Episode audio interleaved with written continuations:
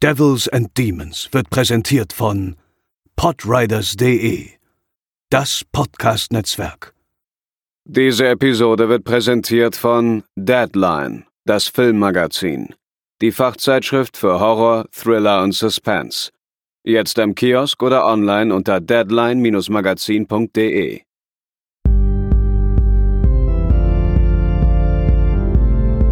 They're coming to get you, Barbara. For you. Moin Moin und herzlich willkommen zur 281. Episode von Devils and Demons, der Horrorfilm-Podcast. Ich bin der Chris und an meiner Seite sind heute Pascal. Hallo. Theresa. Hallo.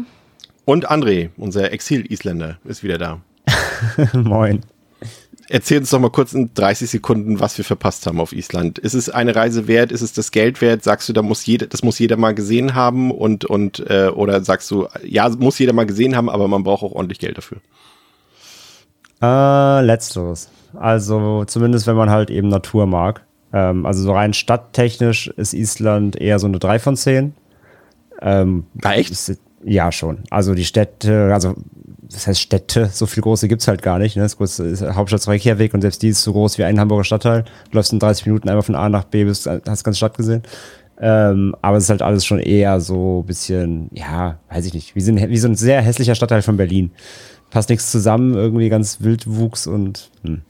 ähm, so, das ist nicht so das Highlight, aber natürlich die, äh, die Natur da, wenn man dann wirklich rausfährt und sich das Land anguckt, dann äh, ist es auf jeden Fall eine 14 von 10. Ich glaube, da in 10, 10 Tagen äh, Dinge gesehen, die ich äh, komprimiert in so einem ganzen Leben noch nicht gesehen habe. Irgendwann, irgendwann hat das Hirn auch ausgeschaltet, weil du gar nicht mehr das kompensieren konntest, was du da irgendwie an einem Tag irgendwie stehst du vor einem Gletscher, dann irgendwie in einer Eislagune, dann in einer Höhle, dann in einem Vulkankrater, du bist so, was passiert hier eigentlich? Also, wer auf sowas schon steht, so ähm, 10, ja, 14 von 10 muss man, muss man machen. Aber ja, ist halt auch unfassbar teuer. Ähm, also ein Bier kostet 14 Euro, so mal zum Mitrechnen.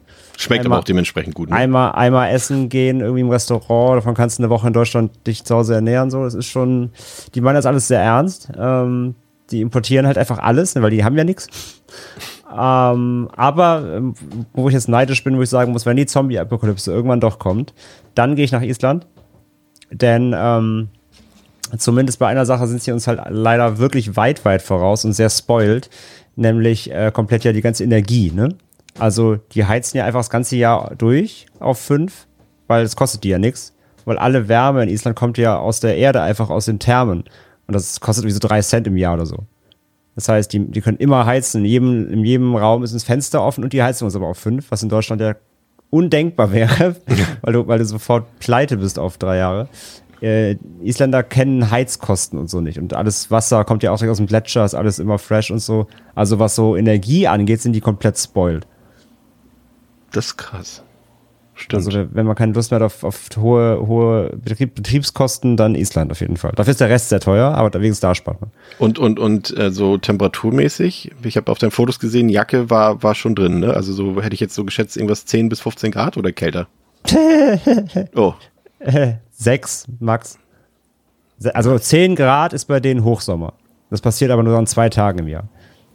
das ähm, äh, bringt mich äh, zu unserem äh, Thema quasi von heute. Denn endlich ist der Sommer da. Wir können wieder oberkörperfrei podcasten, aber gleichzeitig ist es auch schon wieder. Oh, mich riecht's jetzt schon auf. Ich bin jetzt schon wieder am Schwitzen. Und deswegen äh, würde ich dann vielleicht doch meinen meinen Podcast-Aufnahmeort nach Island verlegen. Das äh, scheint mir irgendwie besser zu sein. Aber Pascal, was machen junge Leute, wenn es draußen heiß wird? In eine verlassene Waldhütte fahren für ein paar Tage. Ganz genau.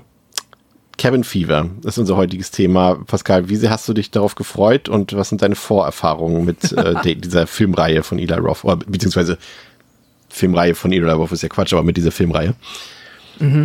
Ähm, ich habe mich schon ein wenig darauf gefreut, weil das auch einer dieser Filme ist, äh, ist quasi die letzte wirkliche Eli Roth Lücke seiner zumindest, äh, was ich weiß, relevanteren Filme. Ich nehme jetzt mal so einen Death Wish oder so irgendwie außen vor. Keine Ahnung, ob man den auch. Wobei, ich glaube, den findest du gar nicht so schlecht, ne? Ist halt ein Ja. Remake Bruce Willis vielleicht noch in einer seiner letzten halbwegs passablen Rollen. Ja, okay. Aber ich sag mal so, die, ähm, die ominösen Ja. äh, Eli Roth äh, Horrorfilme, äh, ja, da habe ich dann letztens mal den, den furchtbaren Knock Knock gesehen und äh, Cabin Fever stand noch aus und jetzt habe ich das immerhin auch diese Lücke geschlossen. Darüber habe ich mich gefreut. Ansonsten habe ich halt auch dann äh, ehrlicherweise nichts anderes erwartet als äh, ja, das, was halt äh, unseren Regisseur und seine Filme auszeichnet. Er hat das ja schon mit Hostel ähm, uns mal intensiver angeguckt. Man bekommt das, was man bestellt. Theresa, du hast äh, ja eine gewisse Abneigung gegenüber ähm, dem Regisseur Eli Roth oder vor allem der Person Eli Roth, äh, glaube ich. Ich glaube, wir sind uns da auch alle so ein bisschen einig. Sowohl als nicht, auch. Nicht gerade der, der sympathischste Typ auf der Welt, ist halt schon ein Edgelord hoch 10. Ähm, aber äh, äh, zumindest ein paar seiner Filme sind ja schon ganz ähm, ansehnlich. Aber äh, du hast dich ja besonders auf die Episode heute gefreut, weil du einfach auch so einen gewissen Hass in dir trägst, richtig? Ja, es ist irgendwie auch so ein bisschen, also äh, ich kann ihn überhaupt nicht leiden, aber trotzdem ist, birgt es auch dann so eine Faszination mit sich, dass ich dann auch wirklich mir davor noch so äh, mir den fast den kompletten Audiokommentar zu Cabin Fever angeguckt, angehört habe. Ähm, um zu wissen, was er, was er sagt, was, was ich gegen ihn ausspielen könnte, praktisch. Also das ist irgendwie schon auch so eine, ja, fast so eine Obsession. Also nicht so stark, weil die meiste Zeit interessiere ich mich auch nicht für ihn, aber jetzt so im Zuge der Vorbereitung war ich schon auch so auf der Häufchensuche, muss ich sagen. André, bei dir ist es, äh, glaube ich, schon ein bisschen länger her, dass du den ersten oder sogar die ersten beiden gesehen hast. Also jetzt natürlich hast du sie jetzt im Zuge geguckt, aber ich glaube, äh, das war DVD-Zeitalter, als du sie das letzte Mal gesehen hast, oder? Äh, ja, auf jeden Fall. Also ich war mir auch nicht mehr sicher, ob ich den zweiten überhaupt kannte und ich muss sagen, nein, tatsächlich doch nicht. Ich dachte, ich hätte ihn mal gesehen, aber war da doch äh, unbekannt. Und den ersten, ja, auf jeden Fall. Ich war auch sehr verwundert, ähm, dass ich meine DVD nicht mehr gefunden habe. Ich hätte schwören können, ich habe den noch, aber ich habe den, glaube ich, doch mal aussortiert irgendwann schon. Ähm, hatte immer die, was war Sunfilm-DVD, glaube ich, oder so, die Ja. alte. Äh, ja, jedenfalls äh, weg. Von daher musste ich ihn jetzt auch äh, streamen. Wäre es der Ah. zweite Teil gewesen, hätte ich gesagt, dass Ty West heimlich bei dir eingebrochen ist, um die zu vernichten. Aber Ja, hat direkt eine Pearl da gelassen. Ähm, nee, aber, aber den ersten, ja, genau, klassischer DVD-Zeitalter-Film habe ich auch wirklich schon ewig nicht mehr gesehen gehabt. Würde sagen, vor 2010 auf jeden Fall. Und ähm, ja, von daher war, war ich sehr gespannt, wie der gealtert ist. Und beim zweiten, wie gesagt, war ich mir einfach unsicher, aber muss rückwirkend sagen, nee, hatte ich tatsächlich noch nicht gesehen. dann gehen wir mal rein, wie die Jugend von heutzutage, heute sagt. Ähm, Cabin Fever aus dem Jahre 2002 hat auf Letterboxd eine Durchschnittswertung von 2,8 von 5, auf der IMDb eine 5,6 von 10, hat anderthalb Millionen Dollar gekostet und hat damit 31 Millionen Dollar eingespielt und war damit auch der profitabelste Horrorfilm des Jahres 2003. 2003 deshalb, weil der Film zwar 2002 fertig war, aber erst im Herbst 2003 in den US-Kinos gestartet ist. Der Film läuft 93 Minuten, hat eine FSK-Freigabe von, von 18 Jahren. Ähm, und was ihr vielleicht beachten solltet, es gibt eine Kinofassung, die ist relativ geläufig. Es gibt aber auch ähm, einen Director's Cut, der ein bisschen später erst veröffentlicht wurde. Ähm, wenn ihr dazu mehr wissen wollt, wir haben jetzt, glaube ich, alle die Kinofassung geguckt. Ähm, ihr könnt den Schnittbericht nachlesen darüber auf der schnittberichte.com Seite. Es ist nicht so super lohnenswert, den Director's Cut zu gucken, wenn man irgendwie die Kinofassung schon kennt. Ich glaube, minimal besser. Ich habe den mal irgendwann mal gesehen, das war auch schon ewig her. Ich glaube, minimal besser war der Director's Cut, aber nichts, was jetzt irgendwie großartig der Rede wert war. Ähm, es gibt beide Fassungen auf Blu-ray, auf DVD. Ähm, allerdings ist der Director's Cut in äh, physischer Form schon ziemlich lange vergriffen. Also da müsst ihr mal eher gucken, ob ihr den irgendwo gebraucht kriegt. Ähm, ich glaube, der Director's Cut ist, glaube ich, digital sogar gar nicht aktuell erhältlich, nur die Kinofassung. Aber ähm, Ansonsten äh, kriegt ihr die so überall gestreamt bei Prime und so weiter. Also jetzt nicht für, für lau, aber ich glaube, was hatten wir gesagt, André? Ich glaube, der erste, der ist, äh, die muss man kaufen. Teil 2, 3 und 4 sind, glaube ich, bei Bloody Movies gerade drin im Genau. Abo, den man ja auch für sieben Tage ähm, gratis abonnieren kann. Und der erste ist aber auch jetzt nicht so super teuer, glaube ich, bei Prime Video. Und wenn ich dann kauft euch irgendwo gebraucht die DVD oder die Blu-ray, kriegt ihr für einen Apfel und ein Ei hinterhergeworfen, hundertprozentig. Triggerwarnung, es stirbt ein Hund, es gibt andere tote Tiere zu sehen, es gibt Drogenmissbrauch, es gibt sexuelle Gewalt, es gibt, äh, also ist ja auch eine Triggerwarnung. Es gibt Leute, die sich blutig rasieren. Es gibt Leute, die kotzen. Es ähm, ist ja ableistisch, sage ich mal, zumindest in seiner Wortwahl. Der Film ist auch homophob in seiner Wortwahl. Er ist, benutzt das N-Wort, er ist sexistisch, er ist misogyn. Pascal äh, klingt einfach nach einem klassischen Ila Roth-Film, ne?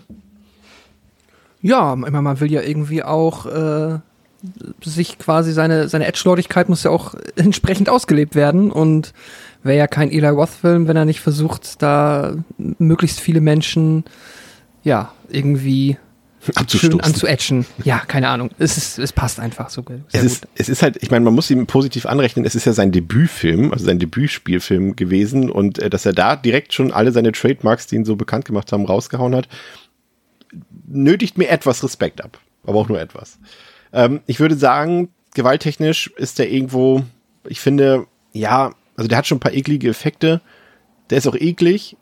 Im Vergleich zum zweiten Teil vielleicht noch nicht ganz so eklig. Aber so gewaltmäßig ist, hält er sich trotzdem irgendwie noch in Grenzen, finde ich, Theresa. Also ich habe ihm jetzt so eine 3 von 5 gegeben, aber auch diese 3 von 5 sind eher Ekel als äh, Gewalt.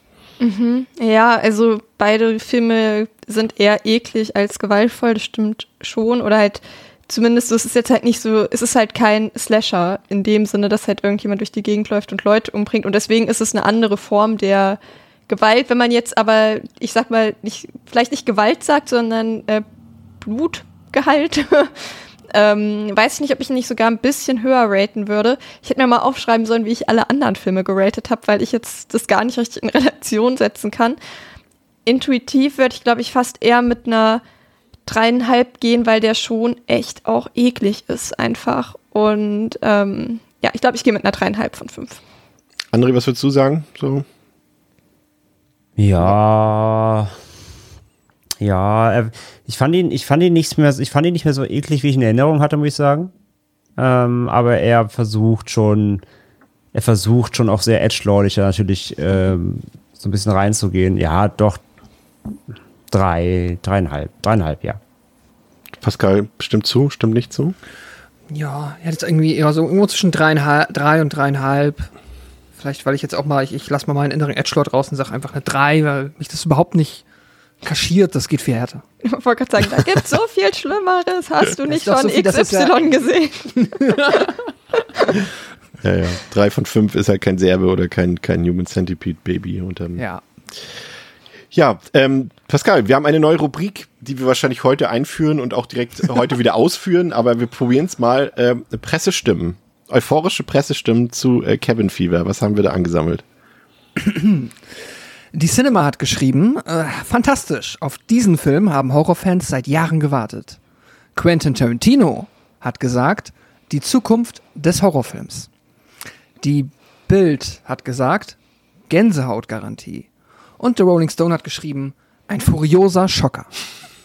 Das werden wir mal überprüfen. Nachdem du uns, und jetzt ist die Doppelaufgabe, siehst du, du kriegst hier immer mehr, mehr, wow. mehr, mehr Ehren und äh, mehr Aufgaben. Ähm, was sagt uns denn die DVD-Verpackung äh, zur Inhaltsangabe des Films? Party, Pot und Poppen. Paul. Paul, Karen Marcy, Jeff und Bert haben den College-Abschluss in der Tasche. Zur Belohnung starten sie zu einer einwöchigen Megafete in einer einsamen Holzhütte. Doch was keine der Teenager, lol, ahnt, Anmerkung der Redaktion. ja, Anmerkung der Redaktion, lol. Im Gehölz lauert der Tod. Ein fleischfressender Virus hat sich in der Abgeschiedenheit eingenistet. Als ein infizierter Jäger blutspuckend Hilfe bei den Partyvöckchen sucht, geraten die Kids in Panik. Mit Knüppeln und Fackeln jagen sie den Kranken in die Flucht. Jetzt haben sie es nicht nur mit einem tödlichen Virus, sondern auch mit einer Horde rachsüchtiger Hinterwäldler zu tun. Ich fand es halt so gut, dass sie im ersten Satz schreiben, sie haben gerade ihren College-Abschluss in der Tasche und schreiben dann eine ach Zeile so. weiter. Ach ja, die Teenager. Also, hä? Ja, plus einer der Schauspieler war über 30. das ja, ist eine ich, ganz ich, tolle Inhaltsangabe. Ich glaube, das Wort Twents ist nicht mehr so geläufig, ja, wie es vielleicht mal war. Ja, ähm, ja, was soll ich sagen? Peter Jackson, André, ist ein sehr großer äh, Fan des Films. Ähm, der hat die Dreharbeiten für den zweiten Herr der Ringe-Film, nee, der dritte ist es, ne? Return of the King ist der dritte, ne? Ja, oder? Ja. Ja. Ähm, hat er dreimal die Dreharbeiten unterbrochen, um äh, mit der Herr der Ringe-Crew äh, Screenings für Cabin Fever abzuhalten. aber ich glaube, wer äh, Peter Jacksons Werdegang kennt, der hat eine gewisse Idee, warum Peter Jackson vielleicht ein bisschen Gefallen an Kevin Fieber haben könnte, oder? Ja, irgendwo schon. Aber selbst ja, selbst das Geschmackloseste bei Peter Jackson hat immer noch mehr Niveau als der ganze Film. Von daher, aber scheinbar scheint mir das trotzdem Spaß zu machen. Theresa, mhm. gehen wir mal in den Film rein. Ja, sehr gerne. Die StudentInnen Jeff, Marcy, Paul, Karen und Bert wollen Urlaub in einer abgelegenen Hütte im Wald machen. Beim ersten Kontakt mit den Einheimischen wird Paul von einem Jungen namens Dennis gebissen. In der Hütte angekommen kommt es dann zur Annäherung von Paul und Karen und auch Marcy und Jeff haben Sex. Eine weniger gute Zeit hat hingegen Bert, der nämlich alleine bewaffnet auf Eichhörnchenjagd geht, wo er halt einen schwerkranken Mann anschießt. Und er verschweigt den Vorfall halt der kompletten Gruppe. Abends kommt dann die Gruppe am Lagerfeuer zusammen, wo sie halt auf den Dealer Grimm und seinen Hund treffen und sich gruselige Horrorgeschichten erzählen. Als sie wieder in der Hütte sind, klopft der kranke, von Bird angeschossene Mann an der Tür und bittet um Hilfe. Er speit Blut und die Gruppe verfällt in Panik und zündet ihn letztendlich aus Versehen an. Ja, ähm, vielleicht mal zunächst äh, zum Cast. Äh, Pascal, äh, sind jetzt nicht so super viele bekannte Gesichter. Ein paar hatten wir hier vielleicht auch schon mal im Podcast. Hier der Jordan Lett, äh, die, glaube ich, die Karen spielt. Die hat ja in Hostel 2 zum Beispiel mitgespielt, aber auch bei ähm, David Lynch in Inland Empire und Giuseppe Andrews hätten wir bei 2001 Maniacs zum Beispiel, aber den kennt man vielleicht auch aus Independence Day, da hat er auch den einen Typen gespielt. War auch eine sehr prägnante äh, Beschreibung. Und äh, der Hauptdarsteller Ryder Strong, den kennen vielleicht noch die Kinder der 90er Jahre, so wie ich. Äh, da war er der Hauptdarsteller in der Serie Das Leben und ich. Ähm, aber so ansonsten, ja, eher, also ja, unverbrauchte Gesichter, würde ich sagen, aber die dann auch in der Folge unverbraucht blieben, größtenteils, ne? Hm, ja. Ist jetzt auch irgendwie nicht der Film, wo man, äh, ja, die Gesichter dann permanent irgendwie schon mal an andersweitig, äh, ja, bekannteren Filmen gesehen hat. Vielleicht außer halt tatsächlich dann nochmal äh, in seinem Self-Insert, äh, Eli Roth, der sich selber, äh, nee, nicht sich selber spielt, aber der äh, ganz schon. ja, wahrscheinlich schon. Der ganz Tarantino-esque natürlich auch äh, hier seinem Vorbild nacheifert und sich es nicht nehmen lassen kann, in seinem eigenen Film aufzutauchen. Wobei Tarantino nie so einen schlimmen Bartwuchs hatte wie Eli Roth in diesem Film. Das, äh, ja, stimmt. Muss man zu der Entschuldigung sagen. Ja, äh, wie fandst du die? Hat das für dich gepasst so mit der Gruppe, dass sie da die jungen Leute spielen? Fandst du da jetzt irgendjemand schauspielerisch herausragend oder besonders schlecht oder? Ja, schauspielerisch hat das, glaube ich, schon irgendwo für auch diese Art des Films hingehauen es sind halt, das haben wir eben schon mal kurz angerissen, auch wenn also quasi die Inhaltsangabe fälschlicherweise überhaupt auf die Idee kommt, dass das Teenies sind, sollen sie es ja dann wahrscheinlich auch nicht sein. Trotzdem ähm, finde ich, ist da ein bisschen, ja, keine Ahnung, halt, wie gesagt, äh, der den Bird spielt, ähm, James DeBello war halt schon 32, glaube ich, als er gedreht wurde. Äh, so richtig kommt, finde ich, also hätte von mir aus irgendwie, ja, eher dann Richtung Teenager gehen können für dieses äh, Setting, keine Ahnung. Hat mir ein bisschen die Glaubwürdigkeit vielleicht schon gefehlt. Wobei, weiß ich nicht. Ach, eigentlich ist es für den Film vollkommen okay. Es sind dann halt eher die Figuren, die gespielt werden, die ähm, mm. dann ähm, es unter Umständen anstrengend machen können. Da kann ich jetzt mir eigentlich aber nicht vorstellen, dass das nicht auch die Intention war. Deswegen nehme ich mal an, dass das alles sehr stabil geschauspielert wurde, den Fähigkeiten nach. Es ist immer so ein bisschen die Problematik, die wir ja schon öfter bei Ila Roth angesprochen haben, dass er halt nicht besonders gut im Schreiben von Figuren ist und ähm, hat ja teilweise auch das Drehbuch selbst mit verzapft hier. Ähm, und ja, ich finde, er hat am Anfang, und da war ich äh, total überrascht, es gibt am Anfang so eine ganz kurze Szene von so zwei Sekunden, ähm, in der die Clique irgendwie da in dem Jeep oder mit dem Auto, mit dem sie da fahren, so ein bisschen durch den Sonnenuntergang, als sie gerade noch auf dem Weg dort Richtung Wald sind und da läuft so ein bisschen Indie-Pop-Musik. Und ich dachte so, Mensch, das ist so ungewohnt für Ida Roth, dass er so, so eine sentimentale, fast schon emotionale Stimmung dort schafft, aber nach zwei Sekunden ist es auch schon wieder vorbei irgendwie, äh, das, äh, da hat er wohl selbst gemerkt, okay, das ist überhaupt nicht meins. Und äh, das finde ich immer so ein bisschen bei ihm schade, weil er irgendwie gar nicht die Möglichkeit gibt, den Figuren irgendwie etwas Liebenswertes äh, an sich zu bringen und dann stattdessen hast du dann wieder äh, nur wenige Minuten später andere diese typische Eli Roth Ästhetik dann. Ne? Du siehst halt irgendwie wie Leute irgendwie, wie, wie, wie hat es die Inhaltsangabe gesagt, wie sie poppen Und äh, man denkt ja eigentlich, das könnte ja auch irgendwie was Schönes sein, wenn, wenn Menschen irgendwie Zweisamkeit zusammen genießen und so weiter. Aber Ila Roth macht daraus eine Bildmontage, wo du dann im Gegenschnitt siehst, wie irgendwie tote Tiere im Wald liegen, wie irgendjemand auf Eichhörnchen schießt oder wie irgendjemand in den Wald pisst, wie Bird. Das ist so, das ist so Eli Roth-Ästhetik. Sexszene, Tod. und Ekel. Aber ich weiß nicht, das ist das, mhm. was Ida Roth ausmacht irgendwie, aber ich würde mir einfach mal wünschen, dass es irgendwann mal anders machen würde. Klar, hier ihm das beim Debütfilm vorzuwerfen, ist vielleicht etwas leicht gesagt, aber hat es ja nie geändert. Ähm, ja, absolut. Nee, also das ist ja wirklich auch das, das Ausschlaggebende, was man in dem Film so merkt, so was er lustig findet. Ne? Also er findet das halt lustig, wenn du solche äh, kleinen äh, versuchten, sage ich mal, es ist ja nicht mehr wirklich so, aber so versuchten Tabubrüche halt raushaust. Ne? Da, da ist irgendwie wer nackt und plötzlich schießt wer auf einen Hund und dann äh, platzt irgendwo noch eine Eiterblase auf und dann lacht er sich halt ins Fäustchen. Also der, der Eli Roth ist halt schon sehr, äh, sehr speziell. Mhm. Und du merkst ja auch halt direkt am Film auch, dass er das ja nicht wirklich ernst nimmt. Es gibt zwar, also es ist keine Horror-Comedy, aber eine, eine Satire an sich ist es ja. auch nicht, aber er versucht ja trotzdem immer wieder da so seine Art von schwarzem Humor reinzubringen, ähm, der bei ihm aber halt, also er ist halt nicht smart, ne? Das ist halt in keinster Weise clever, das ist einfach nur plump ähm, und eher so auf bierlaunige Gesellschaftslacher aus, als jetzt natürlich irgendwie was Cleveres dazu machen. Aber du merkst halt schon, was, was er persönlich halt irgendwie witzig findet und wo so seine, ähm, seine, seine, auch sei, seine Interessen oder wo seine, wo seine, seine Vorbilder liegen irgendwie. Ähm, aber ja, dieses, diese Mischung aus diesem Ekel und dann wieder ein bisschen, bisschen nackter Haut und hier und da. Aber es ist halt alles, wie gesagt, ist auch alles so, ist halt nicht ästhetisch, ist nicht, es ist, ist halt auch so, so, so rough ja. und, und so, so geschossen, wie es halt einfach ein Fanboy irgendwie macht. Also er ist ja natürlich jetzt kein großer Handwerker an dem Film, auch wenn er mit seinem äh, Budget natürlich trotzdem relativ viel machen konnte, glaube ich. Ähm, was für so einen Film zumindest.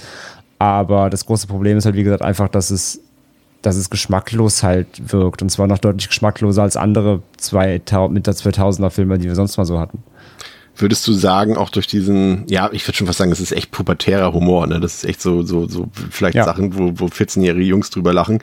Würdest du sagen, dadurch fehlt dem Film auch so ein bisschen diese Fallhöhe, so diese, diese Gefahr, also innerhalb der Geschichte, weil ich finde zum Beispiel, dass man, also eigentlich ist ja das, was da passiert an Horror, in dem Film ist ja wirklich fies und eigentlich auch hart. Aber ich finde dadurch, dass die Figuren so blöd geschrieben sind, ähm, und dass immer wieder diese Stimmung, die eigentlich super bedrohlich sein könnte, immer wieder aufgebrochen wird halt durch so geschmacklosen, pubertären Humor. Dadurch fehlt mir komplett so irgendwie der, der, ja, die, die, die Kraft des Horrors. Ähm, ja, auf jeden Fall. Also das, das Problem ist für, für mich ist auf jeden Fall auch, dass die Charaktere halt total beschissen geschrieben sind. Generell das Drehbuch ist nicht wirklich strong, aber die Charaktere sind auch ultra nervig ähm, dass die Fallhöhe bei den Charakteren fehlt, mit, mit wem, also es gibt niemanden wirklich zum Mitfiebern und so weiter. Also es ist alles so ein bisschen, ja, so Larifari halt. Und deswegen finde ich, dass der Film das überhaupt nicht schafft, da irgendeine Art von, also du gehst halt emotional null mit. Ne? Das ist halt alles, es prasselt auf dich ein, schmunzelst hier mal vielleicht einmal in der Stunde und der Rest ähm, ist halt dahingeseiert so. Aber ist jetzt keine, kein Film, bei dem ich jetzt irgendwie mitgehe oder wo mir irgendwer nahe geht oder so. Maximal vielleicht ein Tier, aber davon, aber dass, dass Ella Ross irgendwie Tiere hasst, wird eher nach, nach, einem, nach dem Film auch irgendwie klar. Also ich glaube, das meiste Mitleid hatte ich irgendwie mit dem, mit dem Räder oder sowas. Ähm, aber die, aber die Menschen, menschlichen Charaktere, das kannst du ja alle in der Pfeife rauchen. Theresa, konntest du mit dem Humor, mit den Figuren was anfangen? Nein. Einfach, nein. also hat für mich auch so den Film ruiniert, weil ich finde so die Grundidee, ist halt richtig stark und es könnte halt einfach ein richtig, richtig guter Film sein, wenn er halt eben nicht, ja, da noch einen auf Clown hätte machen müssen, so und da irgendwie ständig irgendwelche nicht lustigen, unangebrachten Witze reingehauen hätte und halt auch nicht so einer, wo man sagen kann, ah, okay, da ist mal einer daneben gegangen, sondern absolut alle einfach. Und ich finde halt so, wenn der jetzt irgendwie vom Vibe her eher so wäre wie der ähm, wie das Evil Dead Remake oder so, wo halt ja eben diese humorvolle Komponente irgendwie komplett fehlt, glaube ich, könnte das halt ein richtiger Kracher sein. Aber dadurch, damit hat er sich, finde ich, den kompletten Film einfach ruiniert. Pascal, was hat dich am meisten gestört da in dieser, in dieser Anfangsphase? Oder nee, das war schon zu negativ formuliert. Vielleicht fandst du auch was positiv, aber würdest du erstmal aber. Ja, nicht nur draufhauen. Würdest du, würdest ähm, du mitgehen, wenn wir sagen, Figuren, mehr ziemlich geschmackloser Humor, mehr, hat dich irgendwas gepackt am Anfang, irgendwas gereizt? Hast du gedacht, okay, äh, so kann es weitergehen oder dachtest du auch gleich, oh nee, wenn das so weitergeht? Ich kann gerne aus, aus einem äh, ehrlich positiven Anfangshoffnung ja. gerne anfangen, weil ich natürlich, ich meine, ähm, wenn wir dann halt, wir haben unsere Gruppe Teenager in Spee, die dann halt da in ihrem Auto, du hast es eben schon beschrieben, eigentlich recht atmosphärisch durch die amerikanische Landschaft fahren, dann an dieser kleinen, ja, Tankstelle ist es ja nicht wirklich, aber an diesem, ja, kleinen Tante Emma Laden, von dem unserem, äh, ja, etwas interessanten Dude äh, irgendwie anhalten. Das ist ja irgendwie erstmal schon mal so ein Setting, was direkt irgendwie Lust macht, wenn man halt diese Art von Film mag. Und ich liebe das ja halt auch eigentlich sehr. Also deshalb hat mich das irgendwie schon gefreut und dachte, cool, wenn ich jetzt, ähm, ne, selbst wenn ich, ich habe schon so eine gewisse Erwartungshaltung, dass das hier unter Umständen geschmackslos wird, aber wenn die Figuren irgendwie so ein bisschen oder zumindest ein paar der Figuren mir irgendwie ein bisschen was geben, dass ich da auch dann ein bisschen Bock habe, mit denen mitzugehen, dann könnte das äh, richtig Laune machen. Und das ist dann halt relativ schnell gekippt, wenn du dann halt die Figuren dann wirklich in ihrer Art und Weise kennenlernst. Und das passiert dann halt genau da an diesem, ähm, ja, ich bleib jetzt mal bei Tante Emma Laden, ähm, wenn sie halt aussteigen und dann erstmal auch irgendwie in der Charakterzeichnung super seltsame Figur, Paul, unser Hauptfigur, der ja irgendwie halt so als super schüchtern und ein bisschen weird und nicht so cool dargestellt werden soll, aber dann hier direkt in seiner ersten Szene sich dann dem armen, äh, aber auch seltsamen jungen Dennis dann halt da zu ihm auf die Bank setzt, ihn irgendwie zweimal auf den Sack geht und dann gebissen wird, was irgendwie auch so direkt einen mega komischen Vibe auslöst. Also es ist direkt so mega weird einfach. Und du denkst, okay, äh, bis jetzt schon seltsam Film. Und dann ist er ja aber wirklich noch, gerade von den drei Männern, der mit Abstand sympathischste, weil äh, unser, ähm, der Blondschopf, da habe ich jetzt den Namen vergessen, der ist halt Jeff. einfach, Jeff, der ist halt katastrophal schlimm.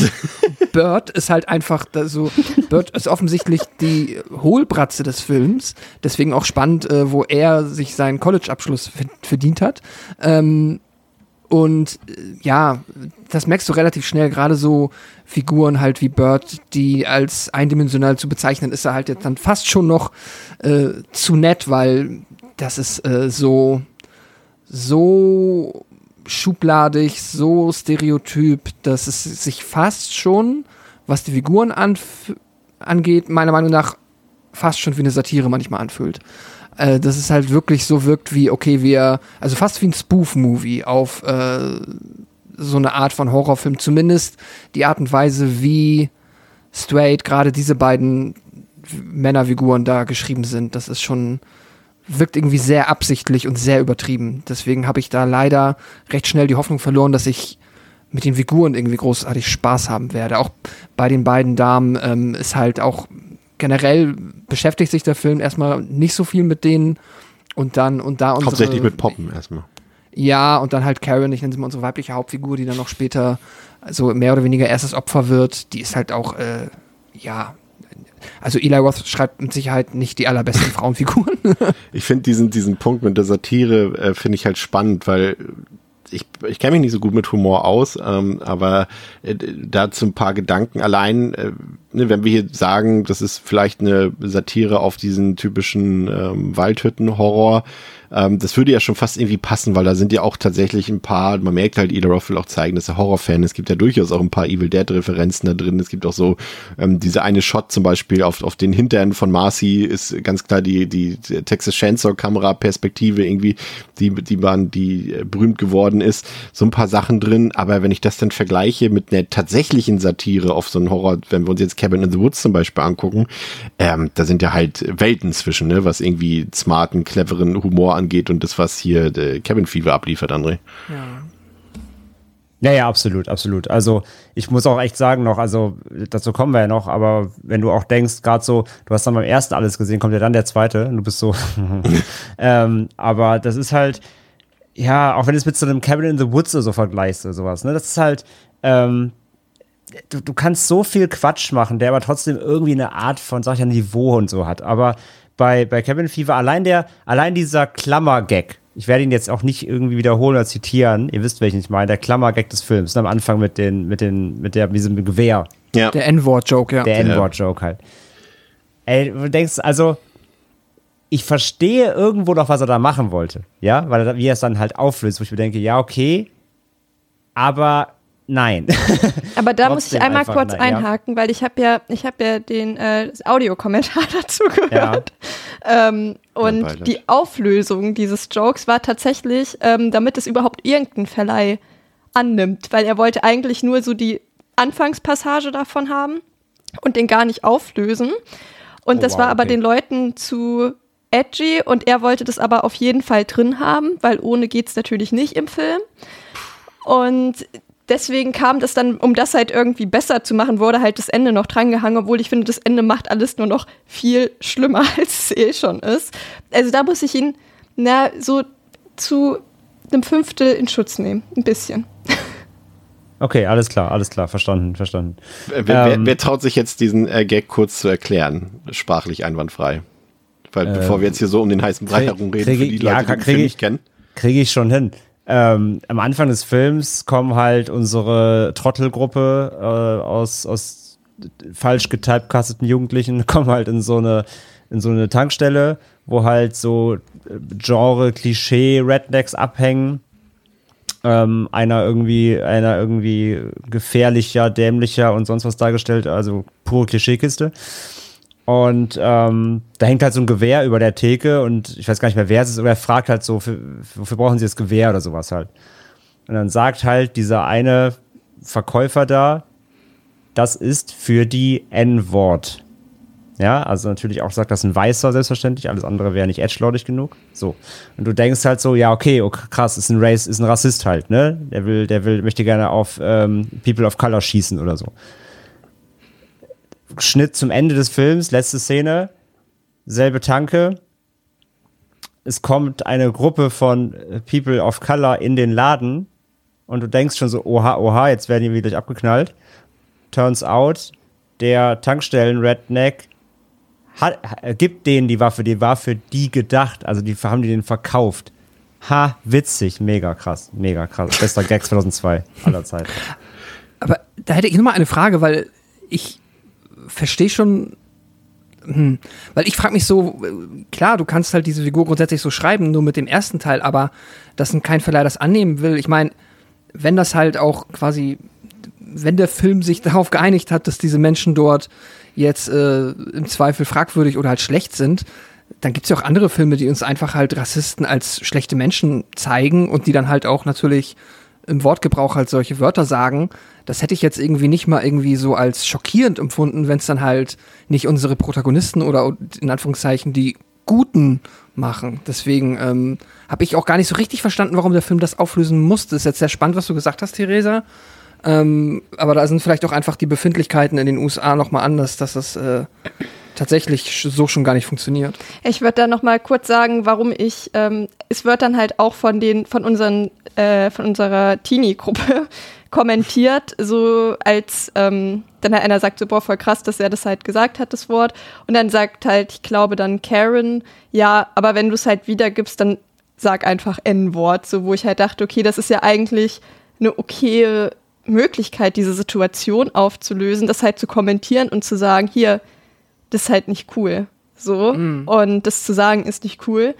Und stattdessen machen sie halt dieses Ende dran so mäßig, ach ja, ist ja nicht schlimm, weil das sind ja seine Bros und deswegen darf er das ja sagen. So den Vibe hat das halt, wo ich mir, was ich halt überhaupt nicht verstehe. Und deswegen finde ich halt, dass es eigentlich eine okaye Auflösung in meiner, aus meiner Sicht jetzt für die Situation war, das halt irgendwie in irgendeiner Weise einzuordnen, wenn man dann schon der Ansicht ist, dass man es unbedingt reinmachen muss. Ähm, warum man dann halt eben dieses Ende dafür wählt und warum das jetzt beim Verleih besser angekommen ist, das erschließt sich mir wirklich überhaupt nicht. Ja, ich, äh, das Schlimme ist, dass mir tatsächlich kein besserer Gag in dem Film einfällt, der irgendwie hängen geblieben ist. Und das sagt irgendwie auch schon ähm, vieles über den Film aus. Also ich habe ich hab tatsächlich ähm, relativ in meinem Hirn eingebrannt ist die Geschichte von Bird, wo er sich, wo er erzählt, dass ähm, er masturbiert und dann ein Hund dazu kam. Das war auch so ein Lowlight des Films, was sich da so, ja, zumindest, äh, es reiht sich da so ein bisschen ein. Es ist auch, du merkst halt auch so, ne, ich habe mal nachgeguckt, weil mich das eine T-Shirt so beschäftigt hat, was Bird trägt. Der hat ja einfach so ein T-Shirt, wo, wo drauf steht Ripe on 6-13-04, also 13. Juni 2004.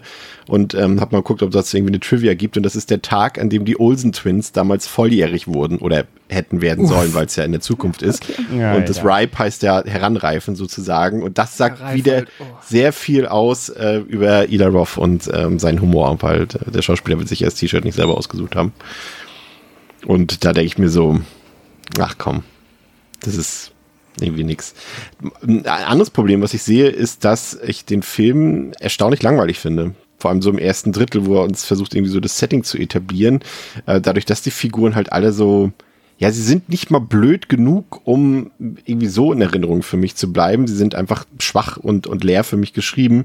Und auch so, da passiert irgendwie auch nicht irgendwie was, was bei mir irgendwie hängen geblieben ist. Also ich muss sagen, da, äh, so, so hatte ich den Film gar nicht mal in Erinnerung, aber jetzt ist mir echt doch aufgefallen, dass man sich das eigentlich auch sparen kann, so die, die ersten 30, 40, 45 Minuten irgendwie, Theresa. Ja, ich glaube, es hängt halt vor allem damit zusammen, dass halt die Figuren eingeführt werden, aber die Figurenzeichnung halt innerhalb der ersten fünf Minuten eigentlich schon klar war, wie die Leute ticken und man deswegen, also ich hatte halt auch gar kein Bedürfnis, denen halt zuzugucken, diese kleine Horrorgeschichte, die dann da noch am äh, Feuer erzählt wird, die fand ich halt noch eigentlich ganz cool. Ähm, Übrigens tatsächlich eine wahre Geschichte ähm, vom Serienmörder Brian Dyer, habe ich nachgelesen. Ah, ja. krass. Das also war die, halt die Ila so, selbst erzählt am Anfang, ne? Ja, die, die fand ich halt echt cool irgendwie. Da dachte ich mir so, ach ja, das ist irgendwie so ein nettes kleines Gimmick in dem Film. Aber ansonsten ist halt auch alles, also auch dann, wo Bird halt auf diesen Typen schießt, das ist halt auch einfach alles komplett blöde einfach nur. Und ja, hat irgendwie keinen richtigen Mehrwert. Und ja, die, der Anfang, der zieht sich da schon auch ein bisschen, aber halt auch einfach, weil ich weiß gar nicht, ob ich sagen würde, dass nichts passiert, aber es passiert halt irgendwie nichts Interessantes, nichts, wonach ich gefragt habe. Und halt nicht das, was ich gerne sehen würde irgendwie oder was ich mir davon erhofft hätte. Vielleicht sowas wie mehr harmonische, wir sitzen am Lagerfeuer und ähm, irgendwie kommt so ein bisschen differenzierter Charakter vielleicht raus oder sowas, aber das gibt's ja ja alles nicht. Nee, so richtig nicht. Willst du zustimmen, Pascal? Oder hast du, ich meine, du hast es ja schon angedeutet, aber dass es dir jetzt auch nicht so super gefallen hat, der Auftakt in den Film, aber hast du zumindest noch die Hoffnung gehabt, dass es besser werden könnte in der zweiten Filmhälfte? Ja, ich, äh, ich meine, erstmal gibt es ja auch eine aufregende, sich anbahnende Liebesbeziehung. die hier äh, entwickelt werden möchte zwischen Paul und Karen, die auch überhaupt nicht seltsam wirkt, wo auch halt, es ist, das war so auch mit mein Lowlight der ersten Filmhälfte, wo ich äh, wollte erstmal grundsätzlich zustimmen. Ich finde es auch sehr lange, sehr langweilig tatsächlich. Wir werden einmal am Anfang, werden wir, bekommen wir mal so die ähm, Ergebnisse dieses Virus geteased. Und dann sehen wir, glaube ich, auch schon mal ähm, relativ schnell dann den, den es dann halt ja auch erwischt und der dann später so im Mittelpunkt steht, der die dann in Anführungszeichen da um Hilfe bittet. Und danach müssen wir halt echt zu so gucken, wie halt Paul versucht, sich irgendwie an Karen dran zu machen, sie aber halt weil sie so fürchterlich geschrieben ist, das anscheinend erstmal überhaupt nicht checkt und dass da ja. überhaupt null drauf eingeht und er auch mal so Fragen stellt, wenn sie sagt dann, es ist echt, es ist so peinlich.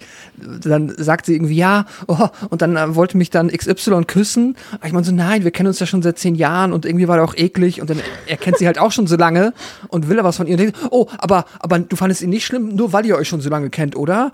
Nee, nee, und dann, ah, dann ist ja gut. Und dann reden die die ganze Zeit rum und am Ende knutschen die einmal und dann löst sich das aber auch wieder auf und du denkst jetzt so, okay, ja, scheinbar haben sich jetzt hier irgendwie, hat sich jetzt hier so eine Romanze etabliert, fantastisch. Das ist ähm, sehr unterhaltsam gewesen, sehr gut äh, und ja, die anderen Figuren machen halt auch nichts außer Vögeln oder Bird geht halt Eichhörnchen schießen mit der Begründung, äh, ja, weil die halt in seinen Augen gay sind. Das ist halt auch so noch so ein Lowlight einfach im Sinne von was äh, halt ja 2002 äh, im, im Sinne von Eli Roth lustig war. Ja, ich fand auch, also das ist auch so alles so mit Absicht geschrieben, ne? Also genau wie du schon sagst, diese, so dieses, ich will ja nicht sagen, dass Ida Roth homophob ist oder dass der Film homophob ist, aber er benutzt halt diese, diese, äh, die Wörter halt dazu, ne? Und, und äh, genauso wie er das. Ich, ich, ich, ja ich, ich, ich habe das auch nochmal als Disclaimer. Ich weiß, ich habe das in meinen Teenagerjahren und so auch und auch noch länger, als mir es mittlerweile äh, angenehm wäre zuzugeben, auch noch gesagt. So. Deswegen äh, kann ich da jetzt irgendwie auch nicht rückwirkend jemandem von vor 20 Jahren sagen, äh, du schlimmer Mensch, aber macht's halt deswegen auch nicht besser so und ist jetzt halt auch einfach nicht witziger und ist dann halt im besten Ja. Fall schlecht gealtert. Dann drück, drücken wir es Ähm, eben so aus, sagen wir es so, es ist nicht mehr zeitgemäß. Es war natürlich Genau. damals auch schon falsch. Ich weiß, was du meinst, genauso wie dieses, wenn Mhm. ich sage, ähm, Triggerwarnung ableistisch, es wird halt äh, die ganze Zeit das Wort retarded benutzt, äh, was halt so, wie, wir, wie man früher in Anführungszeichen gesagt hat, sag mal, bist du behindert oder sowas und, und, und äh, das sagt man halt nicht. Hätte man damals auch schon nicht sagen sollen. Aber wir werden es jetzt zumindest retrospektiv ja durchaus hier ähm, angemessen kritisieren können. Aber es ist halt Ja. irgendwie sowas, das, das Problem ist halt eher, dass ich es Ida Roth in einem Film vom Jahre 2023 genauso zutraue, im Drehbuch so stehen zu haben. Das ist eher mein Problem, ähm, das ich damit habe. André, wie hat dir die erste Filmhälfte gefallen? Ja, wie schon gesagt, also mir fehlt halt vor allem, also es ist, es ist halt sehr albern, aber nicht witzig. Es ist, es war, wie gesagt, auch so ein bisschen billiger, als ich es in Erinnerung hatte, alles. Auch wenn der Film jetzt, wie gesagt, trotzdem, gerade vielleicht dann auch zum zweiten, trotzdem so schon seine Qualitäten hier und da hat, aber letztendlich so alles angefangen am Anfang von dem obviously Stoff, toten Stoffhund bis alles war einfach so ein bisschen platzsparender und ähm, ja, nicht so, nicht so, nicht so griffig hochwertig, wie ich das irgendwie vielleicht nochmal erwartet hätte, doch mit dem Budget.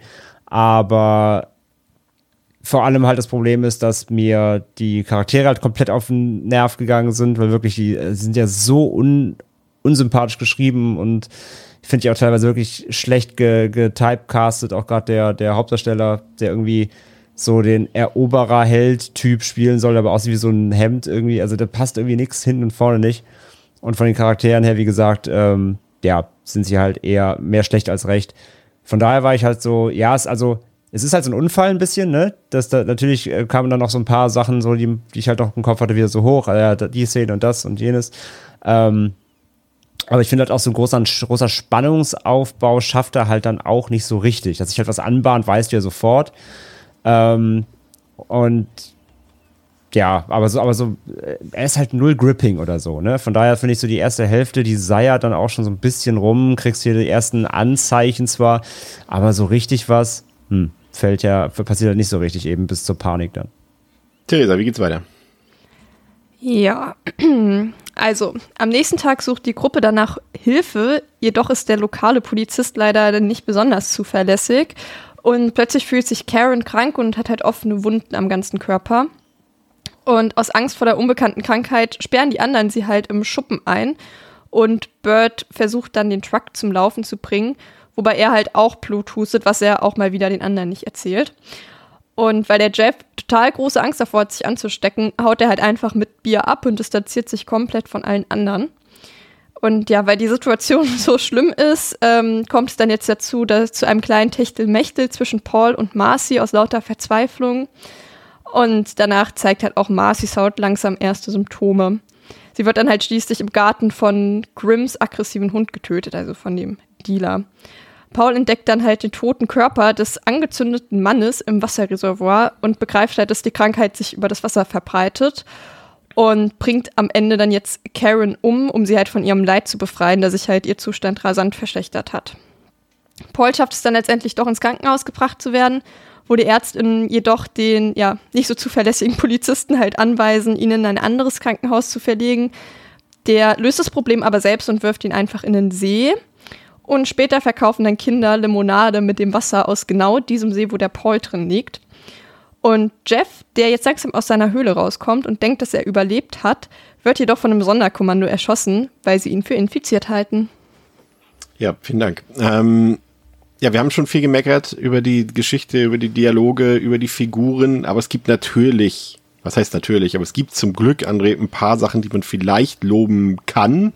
Ähm, Stelle ich mal ein Fragezeichen hinten an. Ähm, für mich sind es ähm, durchaus die Spezialeffekte aus der äh, KNB-Schmiede, die sich durchaus sehen lassen können und die durchaus auch ein paar echt eklige und fiese Momente erschaffen. Ja, würde ich mitgehen. Das ist auch das, wo man sieht, wo das Geld reingegangen ist. Ja. Also in, in Cast und Ausstattung nicht so, aber die Effekte sind wirklich gut. Gibt's nix. Ähm, die Wunden und so sind schon, schon eklig. Sie sind aber auch nicht so, wie gesagt, nicht so krass, wie ich es in Erinnerung hatte. Also es gibt schon Das stimmt, ja. ne, also es, es gibt, also es ist schon eklig, auf jeden Fall, auch wenn man da so ein bisschen empfindlich ist bei so Hautausschlag-Sachen, so, so, wenn man sowas eh nicht so gut kann. Ähm, dann auf jeden Fall, aber sie sind jetzt auch nicht so mega extrem oder er ist nicht komplett so so, so, äh, wie, ich, wie ich in Erinnerung hatte. Äh, musste jetzt nicht wirken oder so. Aber ja, hat ein paar nette, auf jeden Fall nette Einfälle und die sehen auch wirklich in Ordnung aus.